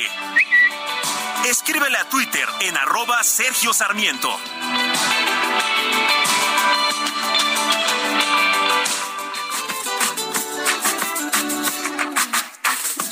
Miro y se me corta la respiración. Cuando tú me miras se me sube el corazón. Palpita lento el corazón. Y en un silencio tu mirada dice mil palabras. La noche en la que te suplico que no salga el sol. Bailando, bailando, bailando,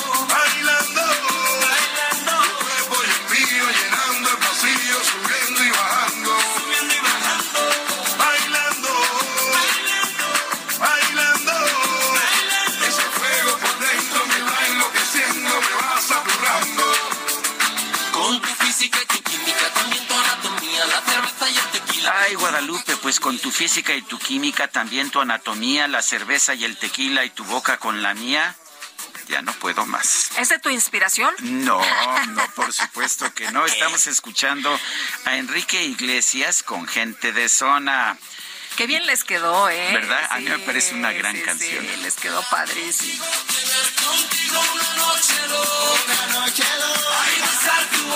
Pues qué padre que estemos escuchando esta mañana música tan maravillosa, Sergio, que ha traído tantos recuerdos a nuestros radioescuchas. Y bueno, pues vámonos, vámonos con más información. Fíjate que pues se fueron a huelga miles de guionistas de cine y televisión allá en Hollywood, por lo que se ha paralizado la industria del entretenimiento. Han tenido que repetir programas y vamos a platicar con Rafael Sarmiento, comentarista de cine en TNT. Rafa, qué gusto saludarte. Muy buenos días.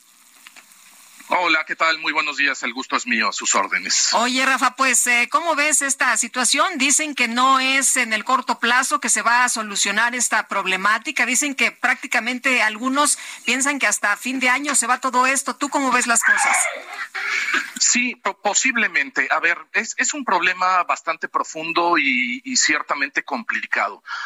Voy a intentar explicar eh, brevemente las, las raíces del conflicto, lo que buscan cada uno, lo que hay en juego y demás.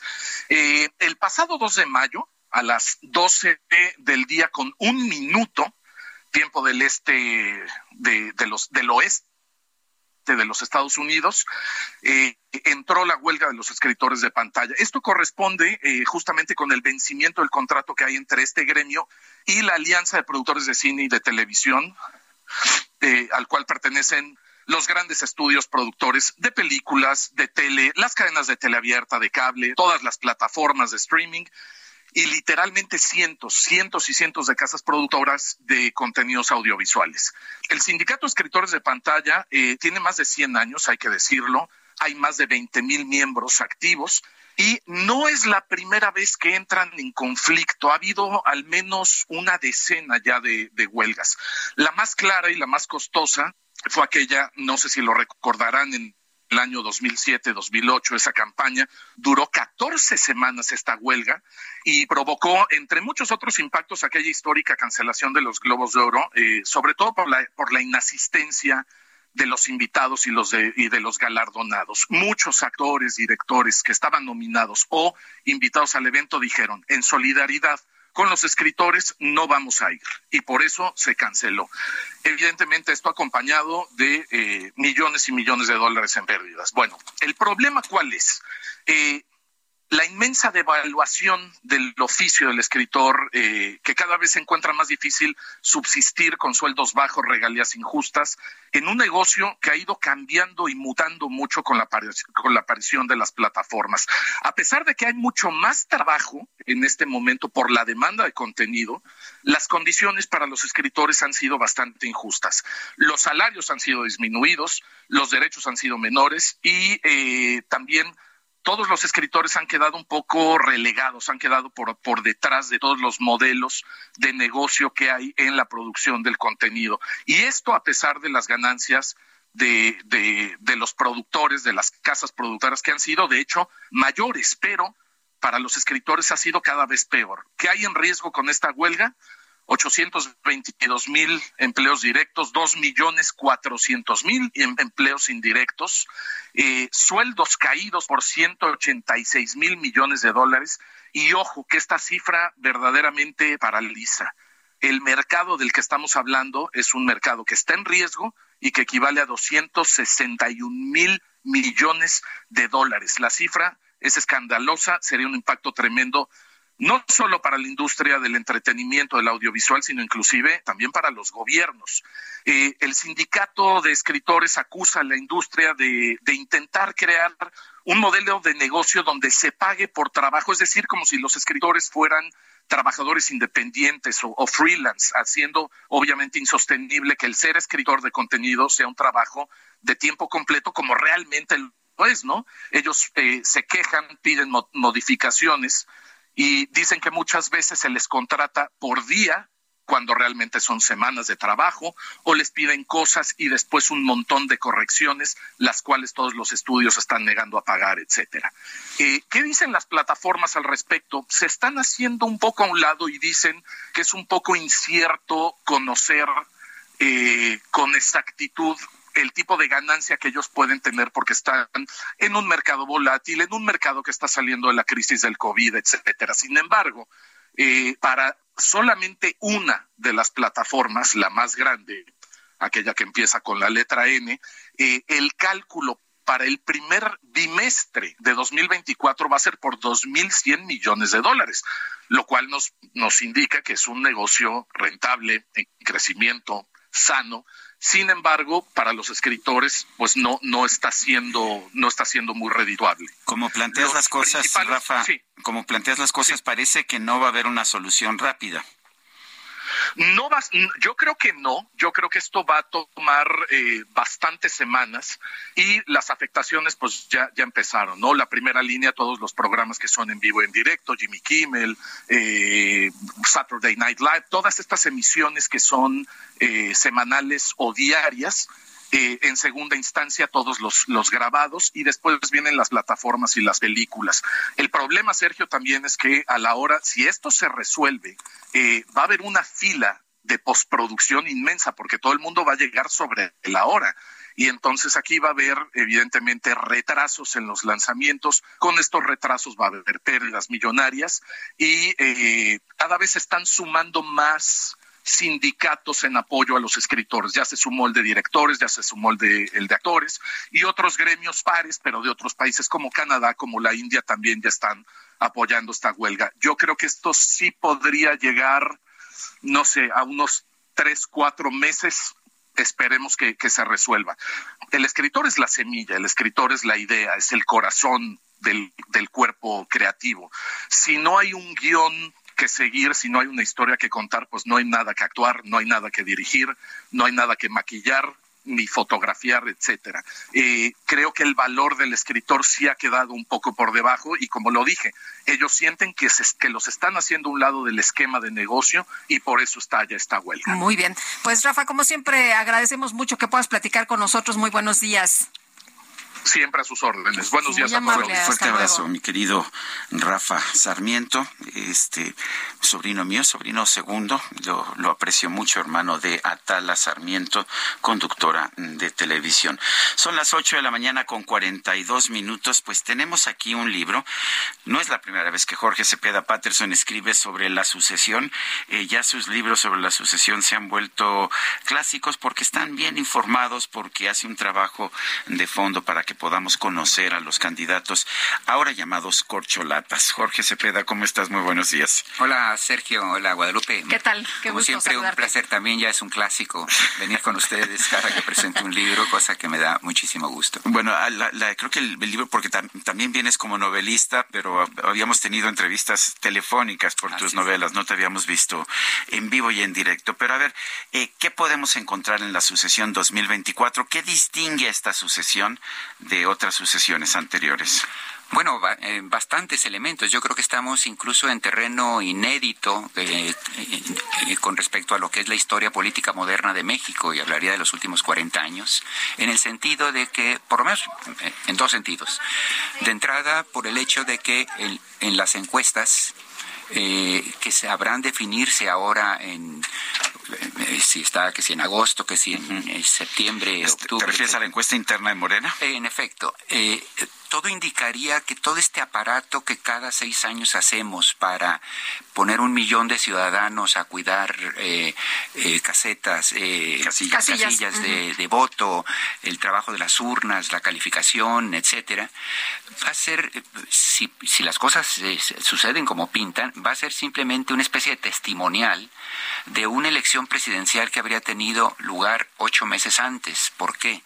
Porque todo indica eh, que la interna de Morena, donde este candidato en el poder definiría a su eh, abanderado presidencial, eh, tendría eh, todas las de ganar prácticamente para la siguiente. Entonces, nos estamos jugando en una encuesta que es en última instancia un muestreo de la población, organizada además por el partido mismo o empresas particulares, este trabajo enorme cívico que cada seis años hacía más bien la autoridad competente y la comunidad en su conjunto. Simplemente estoy describiendo eh, hechos. En este momento la, la, la intención de voto en favor de Morena es tal que eh, sí permitiría pre- eh, predecir que su candidato ganaría. Jorge, planteas en el libro que sí hay favorita, que solo hay dos eh, contendientes reales, que hay un caballo negro o eh, como quiera verse el New Boy in Town. Y háblanos de esta Santísima Trinidad. Que en realidad es una santísima trinidad formada por dos personas donde una sola tiene posibilidades. O sea que suena como argumento teológico. Pero no lo es, no lo es, hay tres, bases. Tres en uno, digamos. eh, eh, eh, tres personas, pero una sola. Eh, divinidad. Eh, en efecto, yo creo que son dos realmente los adversarios que están compitiendo, por más que se ha intentado levantar la candidatura del tercero de este caballo negro, o, presunto caballo negro, que iba a ser Adán Augusto López. Eh, al final, las encuestas de intención de voto, hoy salieron otras dos, etcétera, nunca le han permitido eh, aspirar realmente a una posibilidad concreta. Y el tiempo se le está acabando. Ya hace casi año y medio que López Obrador lo lanzó a la contienda, y a mí me parece, o yo interpreto, que lo hizo más en el, con el propósito de que el fuego inte- eh, eh, amigo no se concentrara solo entre dos por el desgaste que eso suponía, pero esta tercera candidatura realmente eh, ha, ha cundido solo en medios y en corrillos políticos, pero no a nivel de calle. Entonces se concentra en dos. Eh, y la percepción de que hay una favorita, sea cierta o no, pero en política lo que vale son las percepciones, se ha impuesto de tal manera que parecería ya que estamos contemplando una especie de cargada en favor de esta presunta favorita, a juzgar por los resultados consistentes de las encuestas. Yo hice un balance a la hora de publicar el libro de los últimos tres meses y en absolutamente todas ellas estaba Sheinbaum adelante con un promedio en conjunto de todas estas encuestas de alrededor de 10 puntos.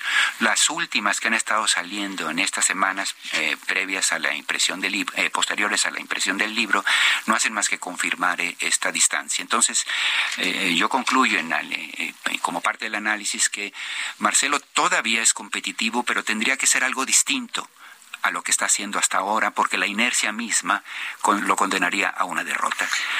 Está, está ya derrotada la oposición, ya no existe, ya no está, realmente va a estar nada más como un, con una presencia testimonial en 2024. Eh, eh, siempre es una, eh, sonaría demasiado categórico cuando falta tanto tiempo, pero no se ven elementos, Sergio, de por dónde podrían constituirse como adversarios competitivos de cara a la elección tanto eh, la intención de voto por partidos, Morena versus PRI, PAN, sumados, eh, no solo se mantiene, sino a, ratos parece que se va ampliando, eh, con, una, con márgenes muy altos.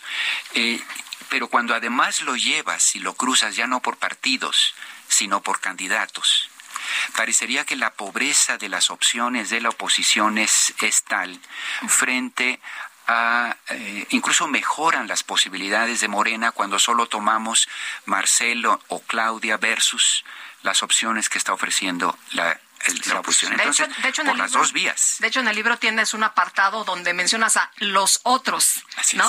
En este, en este eh, apartado mencionas a Claudio X González, mencionas a Enrique de la Madrid, mencionas a Xochitl Galvez, entre otros. Como, como eh, protagonistas, digamos, como actores de este proceso electoral, pero francamente sí con muy escasas eh, probabilidades. Tendría que entrar en la ecuación variables que no están en el panorama para que se movieran estas inercias y uno no quisiera ni siquiera pensar eh, qué, variables podrían ser, pero no están sobre la mesa. Y un, un segundo tema que, hace a estas elecciones inéditas, eh, Sergio Guadalupe, es que desde Carlos Salinas de Gortari, ningún presidente ha logrado colocar en el partido, en el poder, en su partido, a su candidato. Y eso es interesantísimo. Porque Carlos Salinas escogió en primera instancia a Colosio y no y no, no quedó. Sí. Aunque después escogió a Cedillo. Eh, escogió a Cedillo un poco en las circunstancias. digamos, el, sabemos que quería Pedro Aspe, pero que el PAN no, no aceptó modificar la Constitución. Luego Cedillo eh, trabajó esencialmente eh, por Moctezuma. al final se impuso la Bastida Ochoa, como sabemos. Fox habría querido a Santiago Krill y y, como sabemos eh, quedó Calderón. Calderón habría querido a Ernesto eh, eh, Cordero y, les ganó la interna. Esta... Primero quería Juan Camilo Murillo. Bueno, sí, sí. Se fue como eso a, medios de, pero en efecto habría sido su carta y a medios de sección lo perdió, ¿no? El caso es que se, las venció esta Josefina Vázquez Mota. Y, Peña Nieto quería, por supuesto, a José Antonio Mid, que quedó, cayó derrotado y en tercer lugar. E incluso eh, a, todo lo largo del sexenio, en realidad sus grandes alfiles eran Osorio Chón por un lado y Videgaray por el otro, y en el camino tampoco pudieron caminar. Es decir, López Obrador intenta ser el primer presidente que de alguna manera coloca a su delfín como abanderado del partido de delfín. Sí. Oye, dices que a menos partida doble. bueno, bueno. Oye, este dices que a menos que pasara algo tremendo, distinto, este fuera de lo común, Claudia será la presidenta, ¿no? Eh, es decir, respondiendo al análisis y uno al, margen de mi, opinión personal, es decir, simplemente como analista y las variables que están sobre la mesa eh, hacen que uno sea la muy clara favorita para ganar la nominación de Morena. Y segundo, eh, al margen de quién sea, prácticamente el nominado de Morena eh, tiene eh, una muy alta probabilidad de convertirse en el próximo presidente del país. Entonces, sí, sumas las dos premisas y, en efecto, tendrían que pasar imponderables de otra magnitud para que esto no eh, fuese así. Y ya llevamos, estamos por el quinto año, arrancando el quinto año, y, no pasa ni que caiga la, la, aprobación de López Obrador, ni, ni Morena, o que levante de alguna manera la oposición y no lo vemos ni en el discurso ni en los candidatos. En, las encuestas eh, de la oposición lo que he visto es que Lili Telle suele salir como la mejor posicionada, pero podría ser una candidata o podría ser presidenta de la República. Yo, yo veo en, estos términos, en este momento, la, el candidato de la oposición que sobre todo tendría un eh, posible impacto para efectos de la composición del Congreso. ¿Qué quiero decir? Que sea Lili Telles o una carta si hay un buen candidato que por lo menos se mantendría una, una posición, habría una presencia de la oposición en el Congreso. Así es, entonces el ruido que genera de campaña, el mitin en cada región, etcétera, podría generar un poco más de espuma para efectos de mejorar el posicionamiento de los otros candidatos que eh, diputados, senadores, etcétera. Pero honestamente, Sergio, yo no veo condiciones para que, siendo en, en efecto la mejor posicionada, pero aún eh, las encuestas que salieron hoy día, eh, hoy lunes, dan cuenta de que en la medición eh, Sheinbaum versus cualquiera de ellos, incluyendo a Lili Telles, la ventaja es absolutamente abrumadora y no veo condiciones que eso se modifique en pocos meses. ¿no? Eh, Jorge, nos ofreces los perfiles para conocer más de dónde vienen, quiénes son, la experiencia. Me llama la atención en el caso de eh, eh, pues el secretario de Gobernación, el otro López, que, que dices, a ver, tiene algunos rasgos autoritarios, hay que recordar la ley Garrote, hay que recordar también este tema cuando se pelea con el eh, con Manuel Bartlett por lo de la de Peñitas, ¿no? Por el desbordamiento de la presa. Eh, yo, yo veo, eh, entrevisté largo a los tres, eh, los tres candidatos que estoy haciendo el perfil, además de la investigación biográfica, digamos, de su currículo, amistades, enemistades a los que uno entrevista para elaborar esta, este perfil pero además los entrevisté largo. Entonces mi, sensación con, con, el secretario de Gobernación es que es un operador político. Lo encontré muy eh, falto de eh, contenido ideológico y si me apuras de sustancia presidenciable. Eh, no veo a él en, ningún momento la posibilidad de, visualizarlo como una especie de jefe de Estado, lo veo como un operador político. Y, estos últimos meses eh, lo que observamos es que cada que se sale del guion, e intenta hacer un pronunciamiento, eh, hay un, como operador político es eficiente, pero en cuanto se sale e intenta hacer política de otra índole, comete, se, mete se mete, sí, luego lo tienen que estar desautorizando, le, le salió un insulto, que en este país solo está blindado López Obrador para este tipo de mofas, burlas, cuestionamientos, eh, no los demás. Jorge Cepeda Patterson, gracias por invitarnos a leer la sucesión 2024. Nosotros vamos a una pausa y regresamos.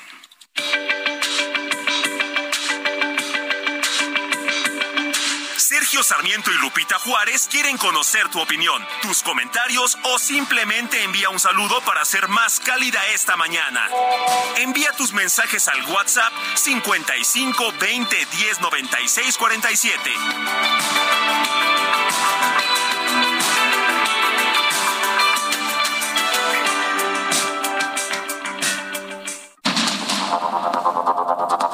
Continuamos con Sergio Sarmiento y Lupita Juárez por el Heraldo Radio.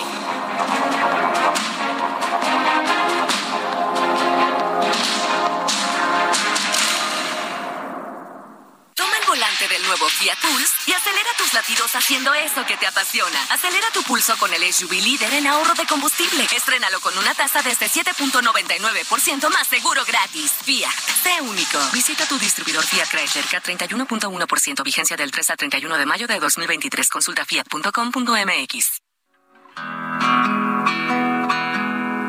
¿Qué más quieres de mí si he pasado esta prueba de tu amor? Y no tengo el valor de escapar para siempre del dolor. Demasiado pedir que sigamos en esta hipocresía. ¿Cuánto tiempo más podré vivir en la misma mentira? No, no vayas presumiendo, no,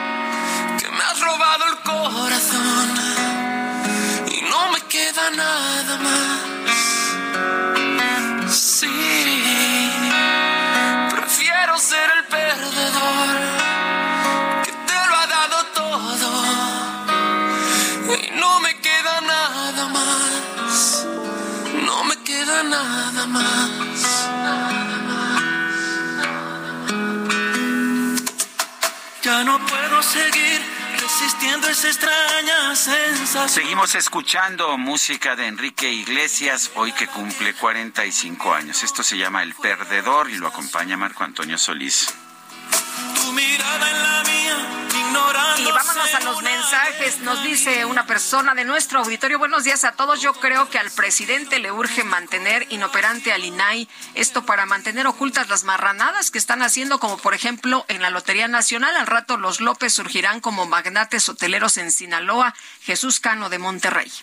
Dice, dice otra persona. Buenos días, Sergio y Lupita. Escuché el resultado de la votación de las corcholatas y recordé cuando yo trabajé en el gobierno del Distrito Federal y López era jefe de gobierno. Si había algún tipo de encuesta en radio relacionada con el desempeño de su gobierno, nuestros jefes nos ponían a los trabajadores a votar para favorecer el resultado y para poder votar varias veces desde la misma computadora y no rechazaran la petición. Teníamos que resetearla después de cada voto. No podíamos negarnos, pues nuestro empleo estaba en peligro. Saludos, María. Bueno, ya dije yo que, que hay be signos claros de que hubo una intervención eh, externa, digamos, en la pregunta que yo hice sobre eh, quién, quién, a quién prefiere la gente entre las corcholatas.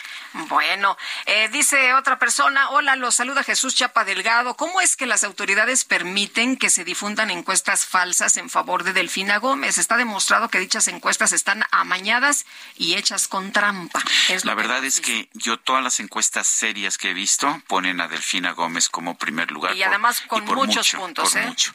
Son las nueve de la mañana con tres minutos. Vámonos a un resumen de la información más importante. Esta mañana el presidente Andrés Manuel López Obrador felicitó al boxeador mexicano Saúl El Canelo Álvarez y al piloto de Fórmula 1 Sergio Pérez por sus logros alcanzados este fin de semana.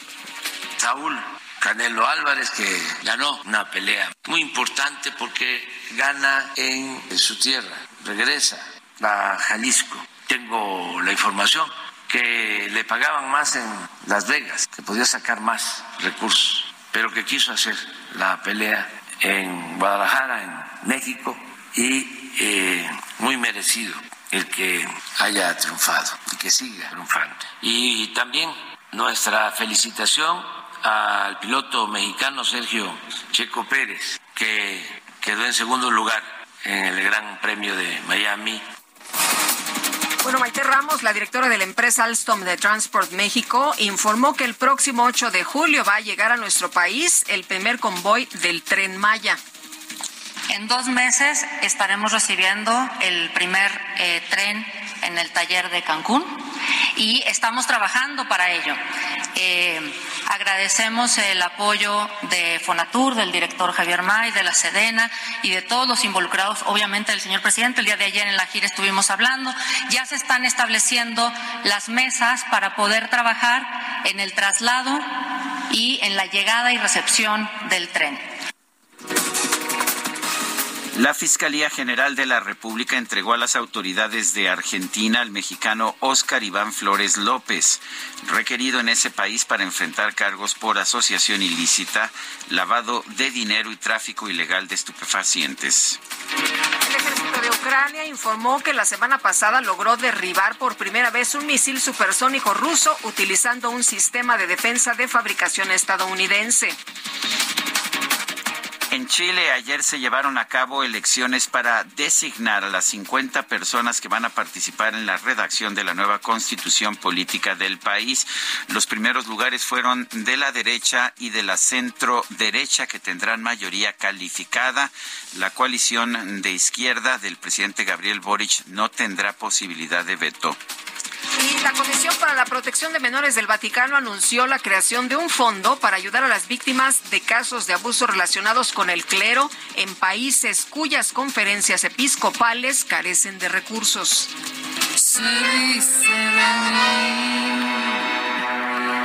Se dice que soy fea, que camino a lo malevo, que soy chueca, que me muevo con un aire compadrón, que parezco un dinosaurio, mi nariz es puntiaguda, la figura no me ayuda y mi boca es un buzón. En redes sociales se hizo viral la historia de una joven colombiana llamada Angélica Padilla, quien presentó una tesis titulada Beatriz Pinzón Solano, la antiheroína, para titularse de licenciatura en educación básica por la Universidad Distrital Francisco José de Caldas. En su trabajo, Angélica analiza a la protagonista de la famosa telenovela Yo soy Betty la Fea, interpretada por Ana María Orozco, para tratar de resolver si era una heroína o una villana se queden si lo miro resoplando con temor. Si fea soy, pongámosle que de eso ya yo me enteré. Más la fealdad que Dios me dio. A mí no me gusta, a mí me gusta. Si te digo que un vacío se llena con otra persona, te miente. Es como tapar una herida con maquillaje, no se ve, pero se siente. La micro deportiva. ¿Qué fue? Pues que muy tragadito. Yo estoy buscándome el lado, si sabes que yo errores no repito. Cero rencor, bebé. Verte con la nueva me dolió, pero ya estoy puesta para conmigo. Ay, estos muchachos, este DJ. ¿Cómo estás, mi querido Julio Romero? Muy buenos días. Muy bien, muy bien. Lupita, Sergio, amigos del auditorio, qué placer saludarles. Estamos arrancando una nueva semana. Bueno, vueltos locos en la cabina por Betty la Fea. No quiero platicar. Son fans, ¿verdad? Pero fans, de Hueso Colorado. Qué barbaridad. Se saben hasta que Claro los que sí. diálogos. Se saben hasta los diálogos, pero bueno, vámonos echando lámina Lo recitan igual que el Quijote, ¿no? algo parecido. algo parecido. Bueno, qué fin de semana vivimos. Intenso, intenso, muchísima actividad deportiva. Y arrancamos con el mundo de la Fórmula 1, porque el día de ayer el piloto de Países Bajos, Max Verstappen, remontó ocho lugares para ganar el Gran Premio de Miami, la quinta fecha de la temporada en la Fórmula 1 de automovilismo. Verstappen terminó por delante de su coequipero en Red Bull, el mexicano Sergio Pérez, y del español Fernando Alonso de Aston Martin. Checo había logrado la pole position, pero pudo aguantar el liderato 20 vueltas hasta que ingresó a pits para cambiar sus neumáticos. Por lo pronto, el tapatío no tuvo mayores problemas para reconocer el resultado final. Al final es, es, es bueno, ¿no? Este resultado para el equipo, para toda la moral, está trabajando muy fuerte y, y nada, hoy, hoy Max merecía la victoria y, y- y hoy ganó.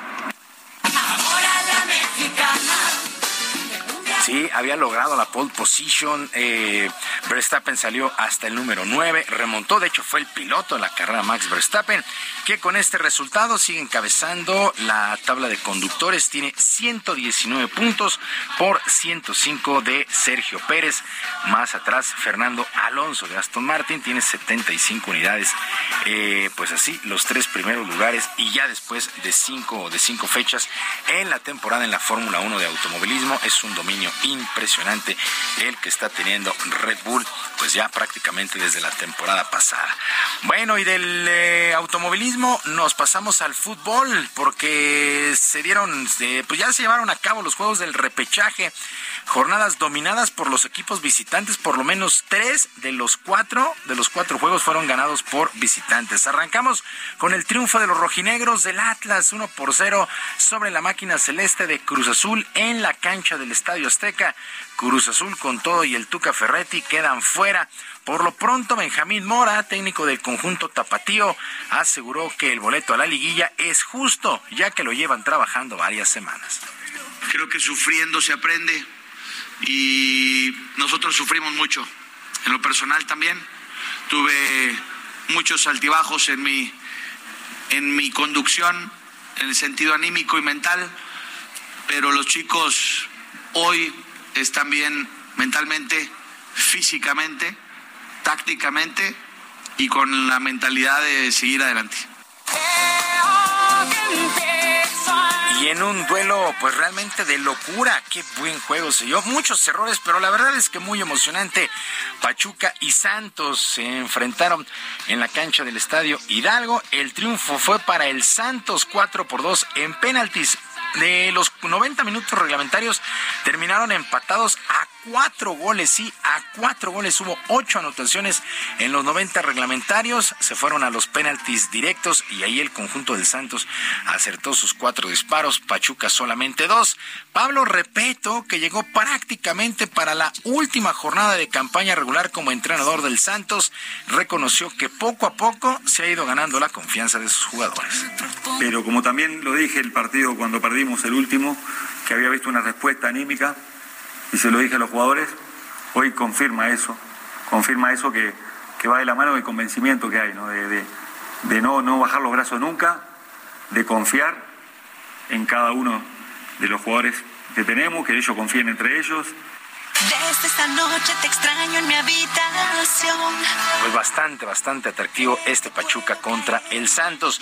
Otro equipo visitante, el San Luis. El San Luis sorprendió 3 por 1 a los Esmeraldas de León en el mismo estadio Nou Camp y el conjunto de León queda eliminado en esta liguilla, aunque ellos están más enfocados en la final de la CONCACAF, donde estarán enfrentando a Los Ángeles FC. Pues el San Luis venció 3 por 1 a los Esmeraldas de León y batallando y pidiendo prácticamente el tiempo, los Tigres de la U de Nuevo León se impusieron 1 por 0 a la Franja del Puebla ayer por la noche en el estadio universitario. Qué trabajo le costó al conjunto de Tigres. Puebla tuvo sus oportunidades, incluso Diego de Buen falló un penalti que hubiera dado el empate a uno y hubiera forzado justamente a la definición desde los 11 pasos, pero falló su disparo y Tigres, Tigres venció 1 por 0 a Puebla.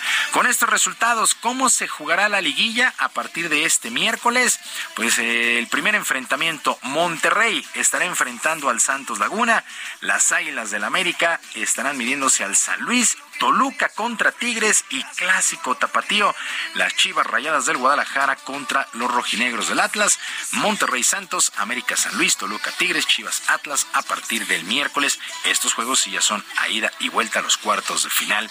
En el balompié internacional con dos goles de Rodrigo, el Real Madrid superó a los Asuna para eh, obtener su vigésimo título en la Copa del Rey del fútbol español y primero desde el 2014. El duelo que se disputó en el Estadio de la Cartuja y en Sevilla terminó 2 a 1. El propio Rodrigo, de nueva cuenta, resultó un jugador clave en duelos definitivos para el Madrid. No, no, sé qué me pasa en estas competiciones, como en esta Copa del Rey. Yo fui muy bien, en la Champions siempre me pasa algo bueno también, no sé, no sé explicar, pero creo que siempre fruto de mi trabajo, estoy ahí todos los días entrenando, intentando mejorar y creo que en estas competiciones las cosas me están saliendo bien, espero que, que sigan así. Es el Madrid, campeón de la Copa del Rey allá en España. Y nos vamos al mundo del boxeo. ¿Qué tal? ¿Qué tal la presentación de Saúl El Canelo Álvarez el sábado en el Estadio de las Chivas para enfrentar a John Ryder? Una verdadera fiesta la que se vio. Impactante la presentación de Saúl El Canelo Álvarez ahí con mariachis, luz, sonido, fuegos artificiales. La verdad es que se vio una fiesta allá en Guadalajara. Saúl El Canelo Álvarez se impuso al británico John Ryder en un combate que se fue hasta el límite y pues eh, por decisión unánime los jueces dieron 120-107, 118-109 y 118-109 a pesar de que en los últimos rounds Ryder logró conectar una buena cantidad de golpes sobre el Canelo. El propio boxeador mexicano reconoció que aunque la afición esperaba el knockout, él ofreció un buen espectáculo. Eh, es un peleador muy fuerte que vino a dar todo, hizo la preparación de su vida, se recuperaba rápido y aparte, pues cuando son zurdos entra mucho con la cabeza, entonces eh, eh, pues hay que estar más, con un poco más de cuidado, ¿no? Por los cabezazos y todo este tipo de cosas, pero la verdad que muy contento, muy contento porque fue una gran pelea para, para la afición. Buen, triunfo, prácticamente 12 años tenía Canelo de no pelear en suelo mexicano, en territorio mexicano, lo hace ante su afición, ofreció una buena pelea, y ahora el futuro probablemente para septiembre se venga la revancha con Vivol, pero eso lo tienen que analizar muy detalladamente todo el equipo de trabajo de Saúl El Canelo Álvarez que logra imponerse a John Ryder en las tarjetas. Y actividad en los playoffs en el básquetbol de la NBA, las semifinales de conferencia en un muy buen duelo el día de ayer los Nuggets de Denver vencieron 116 a 115 a los Celtics de Boston y empatan a dos el compromiso que es a ganar cuatro posibles siete. James Harden está convertido en un jugadorazo. Filadelfia, Filadelfia venció a 116-115 a Boston, los 76 de Filadelfia. James Harden, 42 puntos, había lanzado 45 en el duelo anterior. En verdad está eh, convertido en un jugadorazo, la famosa barba, James Harden. Eh, por su parte, los Soners de Phoenix, 129 a 124 sobre los Nuggets de Denver. Boston cayó ante Filadelfia. Ellos están también 2 a 2 semifinales en la conferencia del Este. Los dos duelos que hubo el día de ayer. La verdad es que se está poniendo bien interesante esta postemporada en la NBA. Y en el béisbol, en el béisbol de las grandes ligas, el pitcher mexicano Julio Urias se fue sin decisión el día de ayer con los Dodgers de Los Ángeles, que vencieron cinco carreras por dos a los padres de San Diego.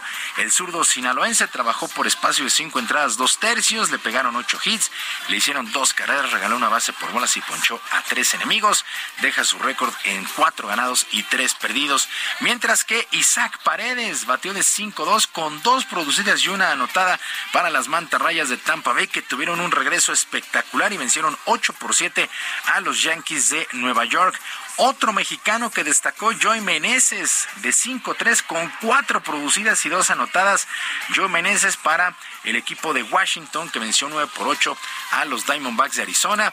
Joey Meneses, de hecho, conectó cuadrangular de tres carreras en la novena entrada en la parte alta para eh, pues darle la vuelta al marcador.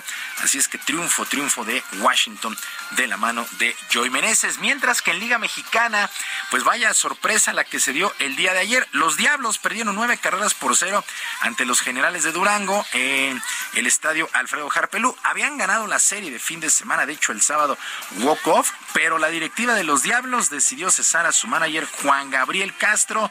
Pues así es que los Escarlatas están buscando manager, tienen récord de seis ganados y nueve perdidos en esta campaña.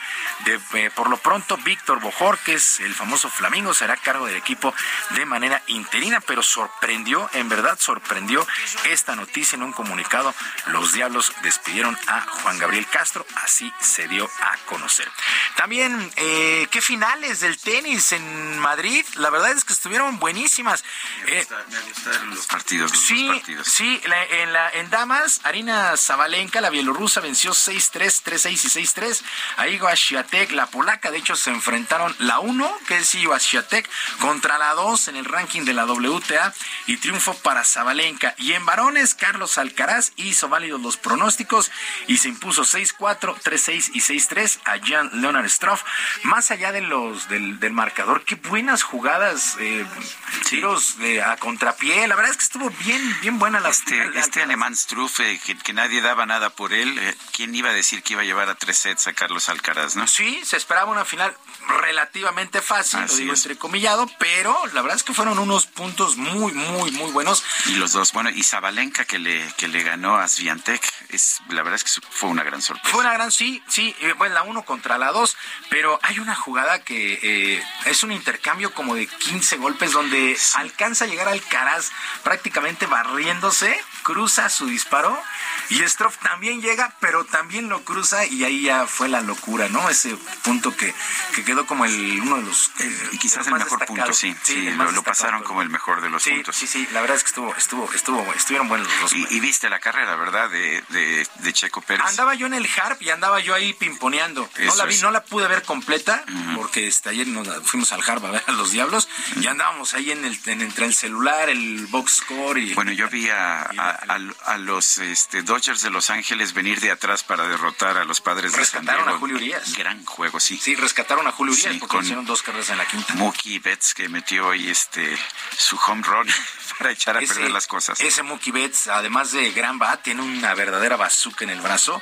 La verdad es que ha sido una buena contratación. Dejó a Boston para llegar a los Dodgers y están teniendo un temporadón. Los Dodgers otra vez candidatos en la nacional, ¿eh? pero bueno, ahí por ahí también los padres tienen lo suyito.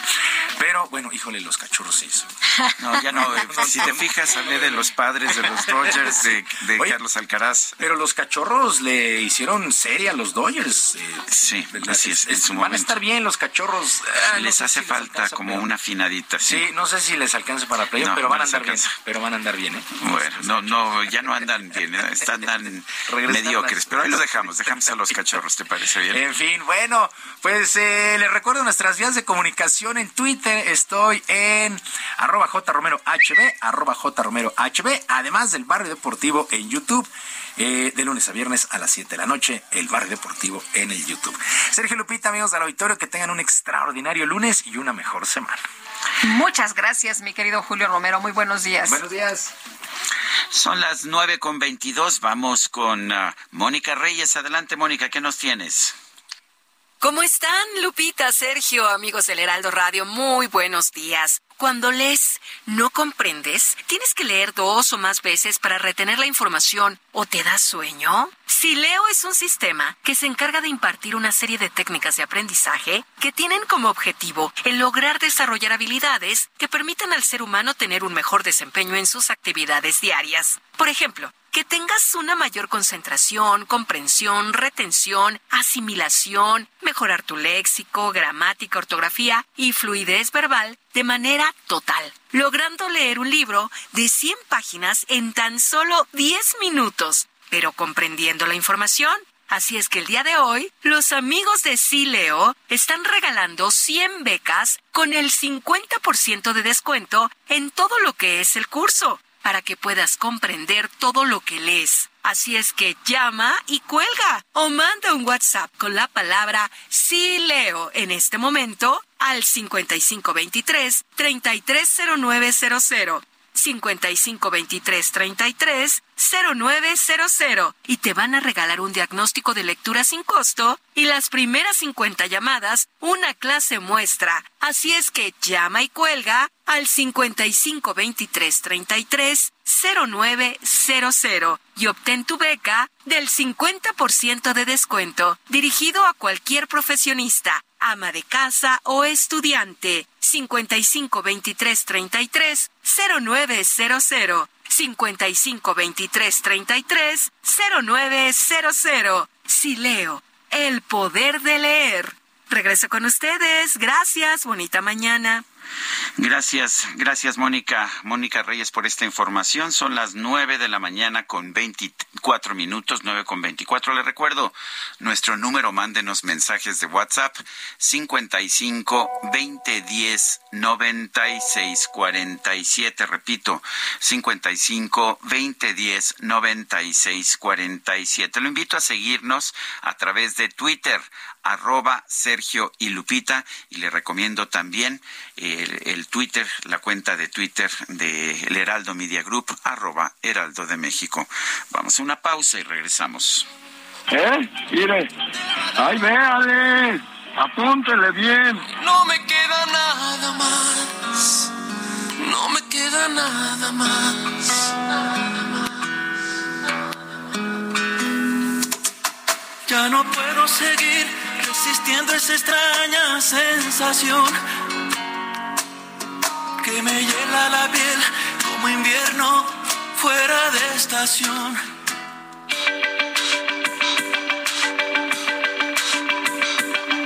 Sergio Sarmiento y Lupita Juárez quieren conocer tu opinión, tus comentarios o simplemente envía un saludo para hacer más cálida esta mañana. Envía tus mensajes al WhatsApp 55 20 10 96 47.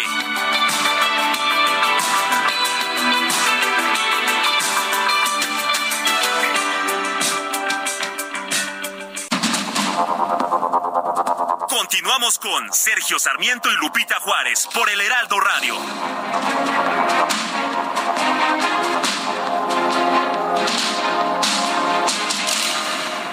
Gastrolab, historia, recetas, materia prima y un sinfín de cosas que a todos nos interesan.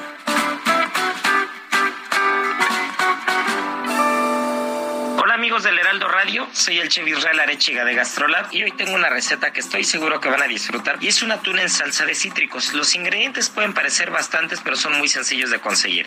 Un par de medallones de atún es lo que necesitamos para arrancar, una cucharada de ghee, que si no saben lo que es el ghee, ya saben que hay que ir a gastrolabweb.com e investigar un poquito sobre este tipo de mantequilla que puede venir muy bien con algunas recetas y tiene muchísimo sabor.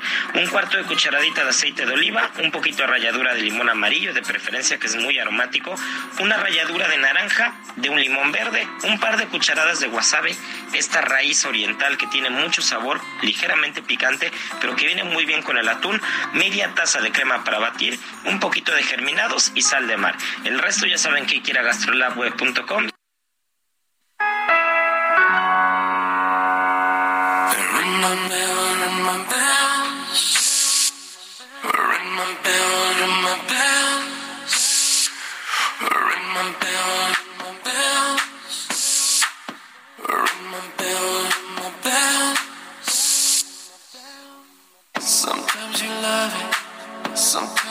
sometimes you. Sometimes you need it, then you don't, then you let go. Sometimes we rush it, sometimes we fall. It doesn't matter, baby, we can take it real slow.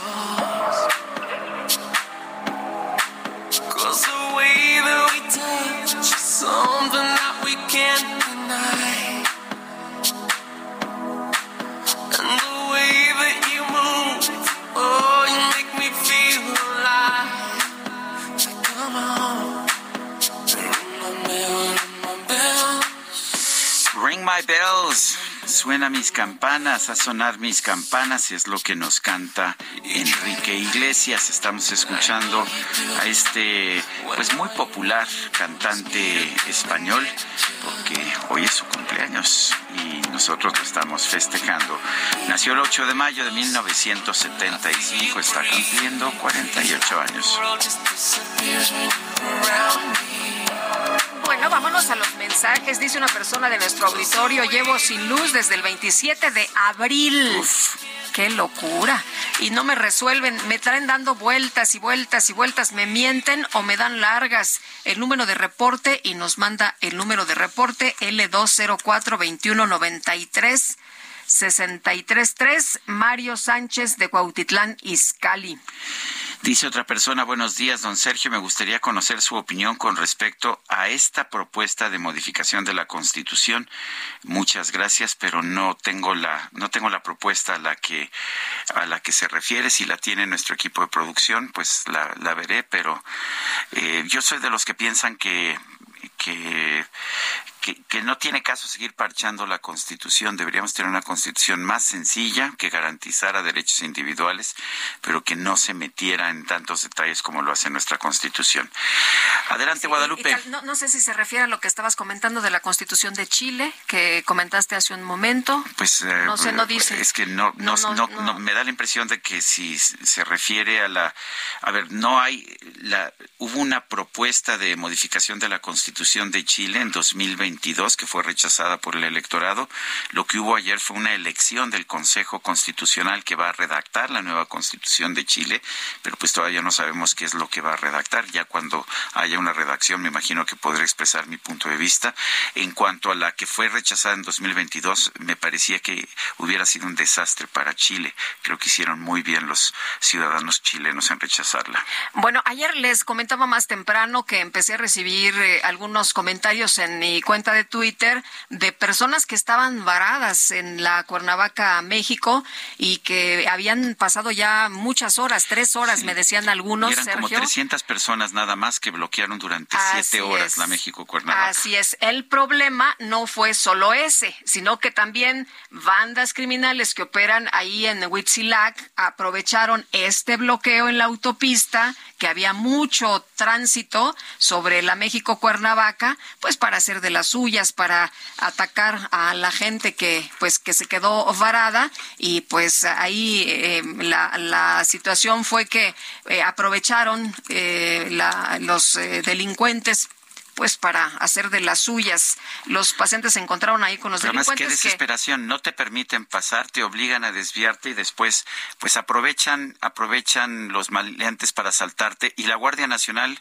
está todo el tiempo cuidan- cuidando a los que están bloqueando, con lo cual de hecho están violando la ley, la ley que, que, que los obliga de hecho a evitar los ataques a las vías de comunicación. Pues sí, y el asunto es que eh, pues estaban los cuates estos a pedradas y hacían que se detuviera la gente, los autos para asaltarlos y se dio a conocer que se presentaron ayer ante el Ministerio Público nada más 22 denuncias, nada Porque la más. gente no quiere perder el tiempo, pues. Así es, Pero bueno. porque sabe que, que no hay justicia en nuestro país. Son las nueve con treinta y seis minutos. Este 5 de mayo se cumplieron seis años de la puesta en marcha de la Plataforma Nacional de Transparencia. Tenemos a la comisionada del INAI, Norma Julieta del Río Venegas, en la línea telefónica. Eh, señora comisionada, gracias por tomar nuestra llamada. ¿Qué tan importante ha sido esta Plataforma Nacional de Transparencia para nuestro país? Eh, buenos días, Sergio Lupita. Sí, en efecto, hoy tenemos en un momento más eh, un aniversario más de la puesta en marcha de esta plataforma nacional de transparencia, que la verdad, Sergio Lupita, bueno, este, ante la situación que vivimos en el, en el INAI, es un ejemplo real cómo la plataforma nacional de transparencia ha sido una herramienta de investigación, no solo para ustedes, los medios de investigación profesionales, sino también para los ciudadanos de cómo a través de la Plataforma Nacional de Transparencia encuentran la información de todos los sujetos obligados, no solo de la federación, de todo el país. Entonces tenemos un evento, lanzamos un buscador más, un buscador con perspectiva de género y tenemos algunos paneles alusivos con medios de comunicación académicos para este, que ellos sean quienes nos platiquen cómo la plataforma ayuda a los ciudadanos de este país.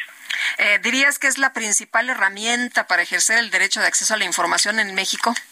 Así es, es la principal herramienta y está basada en la ley, en la ley general, lo marca ahí en el 4950 y es la herramienta más grande que está en este país este sobre datos, este base de datos del servicio público. Por eso recordarán, bueno, recibe bastantes intentos de hackeo, nunca ha sido hackeada, pero eh, es un es una plataforma única, no solo en el país, en- a nivel mundial la hemos presumido en varios estados, en varios países, perdón, y pues este la verdad es un modelo único digital que tenemos para llegarnos el acceso a la información y también la protección de datos personales, porque ahí también se ejercen los derechos de acceso, de cancelación, oposición de los datos personales.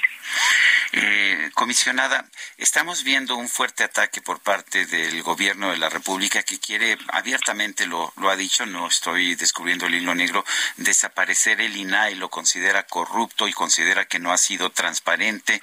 Eh, dice que no ha permitido encontrar, que por ejemplo que no permitió determinar la corrupción de Genaro García Luna. ¿Qué piensa? Bueno, lo- eh, nosotros lo hemos explicado eh, bastantes veces en el INAI. Nosotros no ocultamos información, eso es falso. Las instituciones públicas son las que tienen la información y por lo tanto son las responsables de proporcionar la información. El INAI es un vínculo nada más entre la sociedad y las autoridades que pusieron esta información. Y bueno, la verdad, este, nosotros respecto a lo que se acusa, pues es falso, porque pues el INAI antes IFAI, en, en todos los sexenios presidenciales, actúa igual. Quien recurre al INAI a inconformarse por una negativa de información es cuando actuamos. Y sí, hay una em, hay un embate tremendo, tengo este, en redes en todos lados por algunos mexicanos y mexicanas que, bueno, obedecen a, otros liderazgos, pero nosotros obedecemos al liderazgo llamado México, transparencia, constitución y estamos dando la batalla, ¿no? Eh, eh, Norma Julieta, escribiste hace unos eh, días una columna en el Heraldo en donde decías, a ver, vamos a hablar de, todo lo que se ha dicho y vamos a ir punto por punto y a decir lo que pues no es verdad sobre esto. Hablabas de, por ejemplo, se ha mencionado si el INAI ha sido, bueno, el presidente directamente ha mencionado que el INAI ha sido tapadera, que han omitido información, en fin, que, que prácticamente eh, pues han estado del lado de los corruptos, que en el pasado eh, en el INAI eh, se hicieron muchas cosas indebidas y tú decías, a ver, punto por punto, vamos hablando del tema. Sí, así es, precisamente en el Heraldo, donde me dan la oportunidad de colaborar con Chivas, exactamente punto por punto y muy concreto para que los ciudadanos nos, nos uh, comprendan la, magnitud de la desinformación que existe. El INAI ahí escribía yo, eh, cuando decían que es un simulador de combate a la corrupción, decía yo falso. Nuestra labor, y lo vuelvo a decir, representa de verdad una herramienta como la Plataforma Nacional de Transparencia, como el derecho a saber. Nosotros no actuamos ni metemos a la cárcel a funcionarios, no somos fiscalía, tampoco el INAI eh, las funciones pueden ser trasladadas a una Secretaría de la Función Pública ni a una auditoría, porque son totalmente diferentes las actividades. Entonces, esta campaña de desinformación, pues estamos trabajando con la Suprema Corte de Justicia, ya ingresamos la controversia para ver si nos conceden la suspensión y obligan a Senado. Por otro lado, seguimos trabajando, no nos hemos detenido, pero por otro lado, pues estamos resistiendo los embates que nos mandan día a día. Más sin embargo, pues, nosotros no es personal, somos hombres y mujeres que actuamos en un marco constitucional. Yo tengo 35 años de carrera en el servicio público, en mi estado de aquí, entonces es normal, ¿no? Este, estamos acostumbrados a esto y pues vamos a defender este derecho. Eh, ah, ¿Se ha confirmado, comisionada, que que el segundo de a bordo del gobierno federal dio instrucciones a las dependencias para que no entregaran ya información al INAI? Las unidades de transparencia eh, mostraron la queja y el reclamo obvio, por razones obvias se les protege, pero déjenme decirles, son el primer medio que por cierto les avisó, después de esa denuncia mediática que se hizo en el INAI, al día siguiente nos comentaron que recibieron la orden de, de no detener las solicitudes. Entonces, yo creo que el enlace tanto de la Secretaría de la Función Pública como de Gobernación, pues deben de entender que este es un derecho. Las unidades administrativas eh, pues de algunos sujetos obligados pues, luego están así como qué hacemos, porque al fin y al cabo si no contestan, como les han dicho, pues los ciudadanos se pueden amparar. Si no estamos sesionando nosotros, se pueden ir a un juzgado de distrito. Entonces, esta, información es relevante, sí está fluyendo ya la información. Ya, ya, y las unidades de transparencia nos lo dijeron, este, gracias, este, nos dieron esta orden, eh, porque estaban muy preocupadas. Incluso llegó una solicitud de acceso a la información al INAE. A nosotros también nos preguntan, Lupita, sobre esta situación, nos dan muy apellido, pero bueno, cuando resolvamos el caso por la prudencia de los datos personales, lo daremos a conocer. Las unidades se vinieron a manifestar, no lo dijeron a mi ponencia, a mí, y nos dijeron al siguiente, gracias, ya nos liberaron. Eh, en su momento créanme que, podemos decir, pero pues ahorita imagínense pobres unidades de transparencia, o sea, no podemos arriesgarlas en este sentido, ¿no? Bueno, y bueno, una última pregunta, Norma Julieta, porque muchas eh, personas del auditorio dicen, bueno, ¿y qué repercusiones tiene el derecho a saber? Bueno, las repercusiones del derecho a saber, si no hay derecho a saber, no se conoce cómo se está ejerciendo los recursos públicos en este país. No se conoce el actuar de las autoridades, pero sobre todo no conoces tus derechos eh, en temas de salud, de justicia, de educación. Eh, los jóvenes no conocen este, los programas, las becas. Eh, hay mucha gente que pregunta en el centro de atención a la sociedad, Lupita y Sergio, sobre sus pensiones, sus semanas cotizadas que el Instituto Mexicano del Seguro Social les niega o les dice no las encontramos pues hay, hay gente que pues es una decisión de vida, su pensión, entonces ese tamaño es el, este, la necesidad de contar con este derecho en este país, el conocer, el saber, estar enterados. Y bueno, hay muchas situaciones que también hoy platico en mi columna de en el Heraldo, cómo ha cambiado la vida de muchas personas gracias a utilizar el acceso a la información. Norma Julieta del Río, comisionada del INAI, gracias por conversar con nosotros. Al contrario, Sergio Lupita Persona, que estén muy bien, muy buenos días. Gracias, igualmente, muy buenos días. Y ya está listo el comentario de Federico Arreola, periodista en este espacio. ¿Cómo estás, Federico? Qué gusto saludarte. ¿De qué nos platicas? De, quiero hacer un comentario sobre la muy buena columna de hoy de Sergio Sarmiento en Reforma, relacionada con el debate que pues no sé si ya empezaría o más tarde en la Corte a, Suprema. A, las 12 del mediodía empieza la, a las 12, la sesión. A las 12 del mediodía el debate sobre la primera parte del plan B electoral que el ministro Alberto Pérez Dayán este, propone invalidar por completo, inclusive sin entrar al fondo del, de lo que se aprobó en, en el Congreso, sino eh, pretende invalidarlo porque porque el, proceso legislativo fue verdaderamente este es lamentable, acelerado, precipitado, eh, arrogante, diría yo, este, sin darle a la oposición oportunidad de discutir, ni de debatir, ni nada. Eh, eh, yo quisiera sugerirte, Sergio, si sí, claro. tú al final de tus columnas pones una especie de apéndice o no sé cómo se le llame, un parrafito de... Es, es, es, es, una nota final, sí, usualmente sobre un tema. Una nota final que puede ser sobre el mismo tema de la columna principal o sobre otro. Fíjate que yo te sugeriría respetuosamente que incluyas, después de lo que hoy decida la Corte, tanto si se logran los ocho votos para invalidar la primera parte del plan B eh, de ministros y ministras, como si no se logran, eh, recordarle a la gente que el sobre todo a la gente de la 4T, los simpatizantes de López Obrador, que luego se lanzan contra ministros y ministras muy injustamente, los linchan eh, en redes sociales y hasta fuera del corte. Recordarles que Alberto Pérez Dayán, en el momento más difícil políticamente, la vida política de Andrés Manuel López Obrador, en el desafuero hace ya bastantes años. Él, fue el único magistrado que votó en contra de, la, de la, declaratoria de desacato. Lo, mencioné hace como dos o tres días, pero fue el único, el, único magistrado que votó en contra, efectivamente. El único, el único, yo creo que no está de más subrayarlo, el único que votó en contra.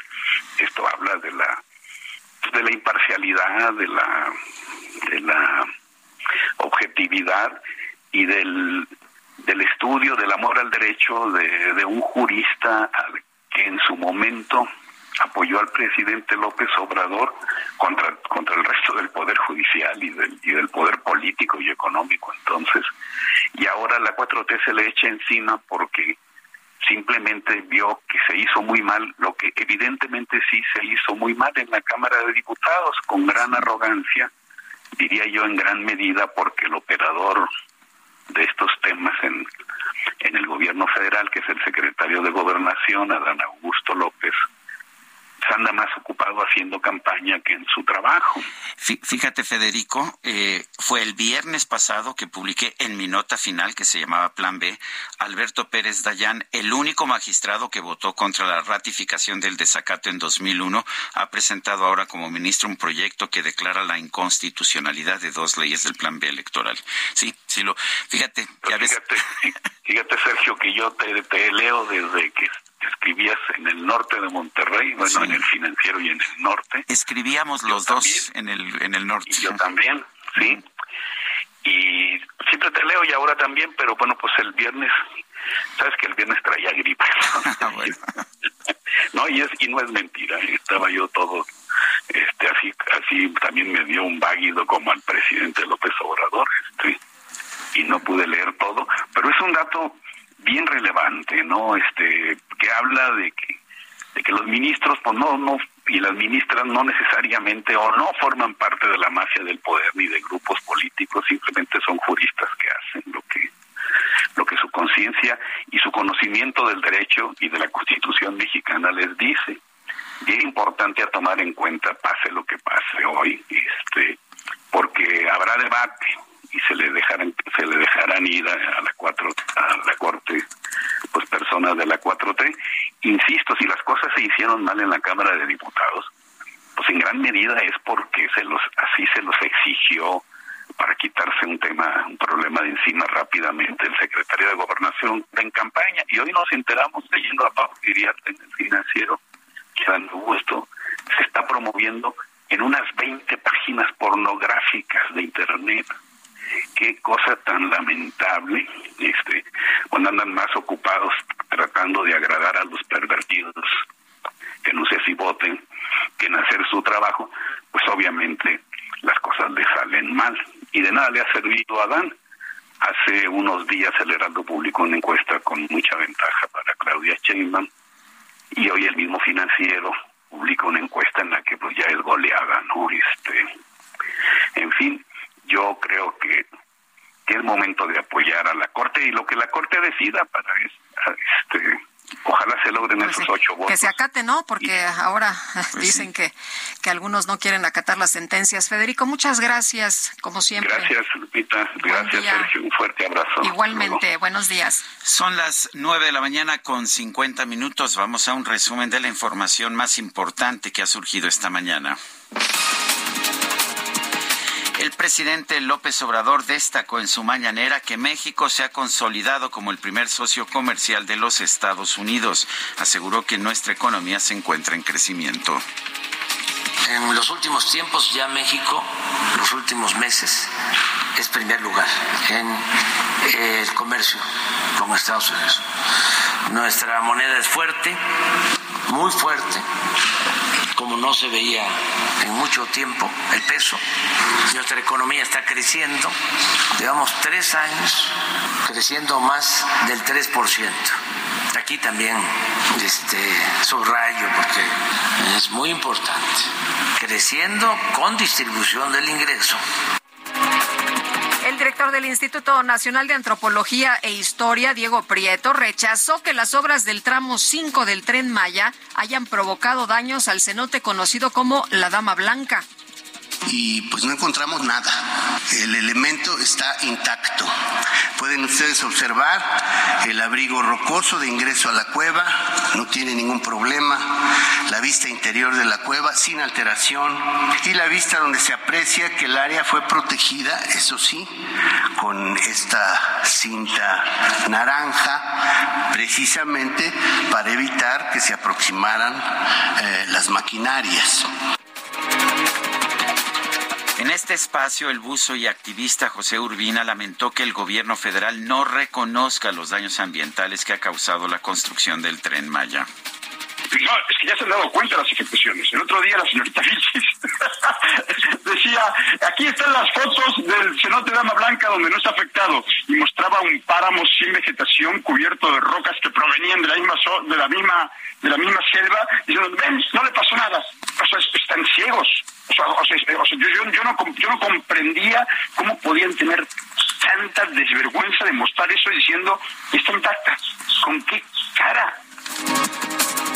La presidenta de la Comisión Europea, Ursula von der Leyen, anunció que este martes va a viajar a Ucrania para reunirse con el presidente Volodymyr Zelensky a fin de reafirmar el apoyo incondicional de la Unión Europea.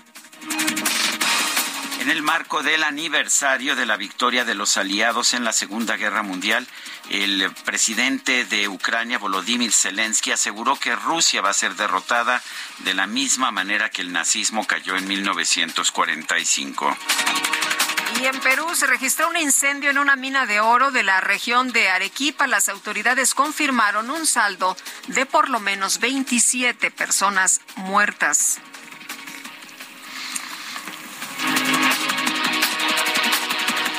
Un grupo de científicos liderados por el astrónomo Howard Isaacson de la Universidad de California publicó un estudio denominado Publications of the Astronomical Society, en el que advierten que en el año 2000 no- 2029 la humanidad podría ser contactada por alguna civilización extraterrestre. Esto se debe a que en 2002 la NASA envió una señal al espacio cuya respuesta tendría que recorrer por lo menos 7.500 millones de millas para llegar a la Tierra. Y bueno, pues busquemos el monolito que nos ayude, como en el 2001 dice en el espa- del espacio, una gran película de Stanley Kubrick. Estamos escuchando la música de Así hablaba Zaratustra que se usó para esa película. Se nos acabó el tiempo, Guadalupe. Pues ahí si te contactan ahí nos avisas, ¿no? Este sí, cómo no, cómo no. Mira, me está sonando el, el ¿Está celular. sonando? Ay, que ya nos vamos, es lo que nos están diciendo. Eh, por eso te, te sonó el mañana, celular. gracias de todo corazón. Coma frutas y verduras. Heraldo Media Group presentó Sergio Sarmiento y Lupita Juárez.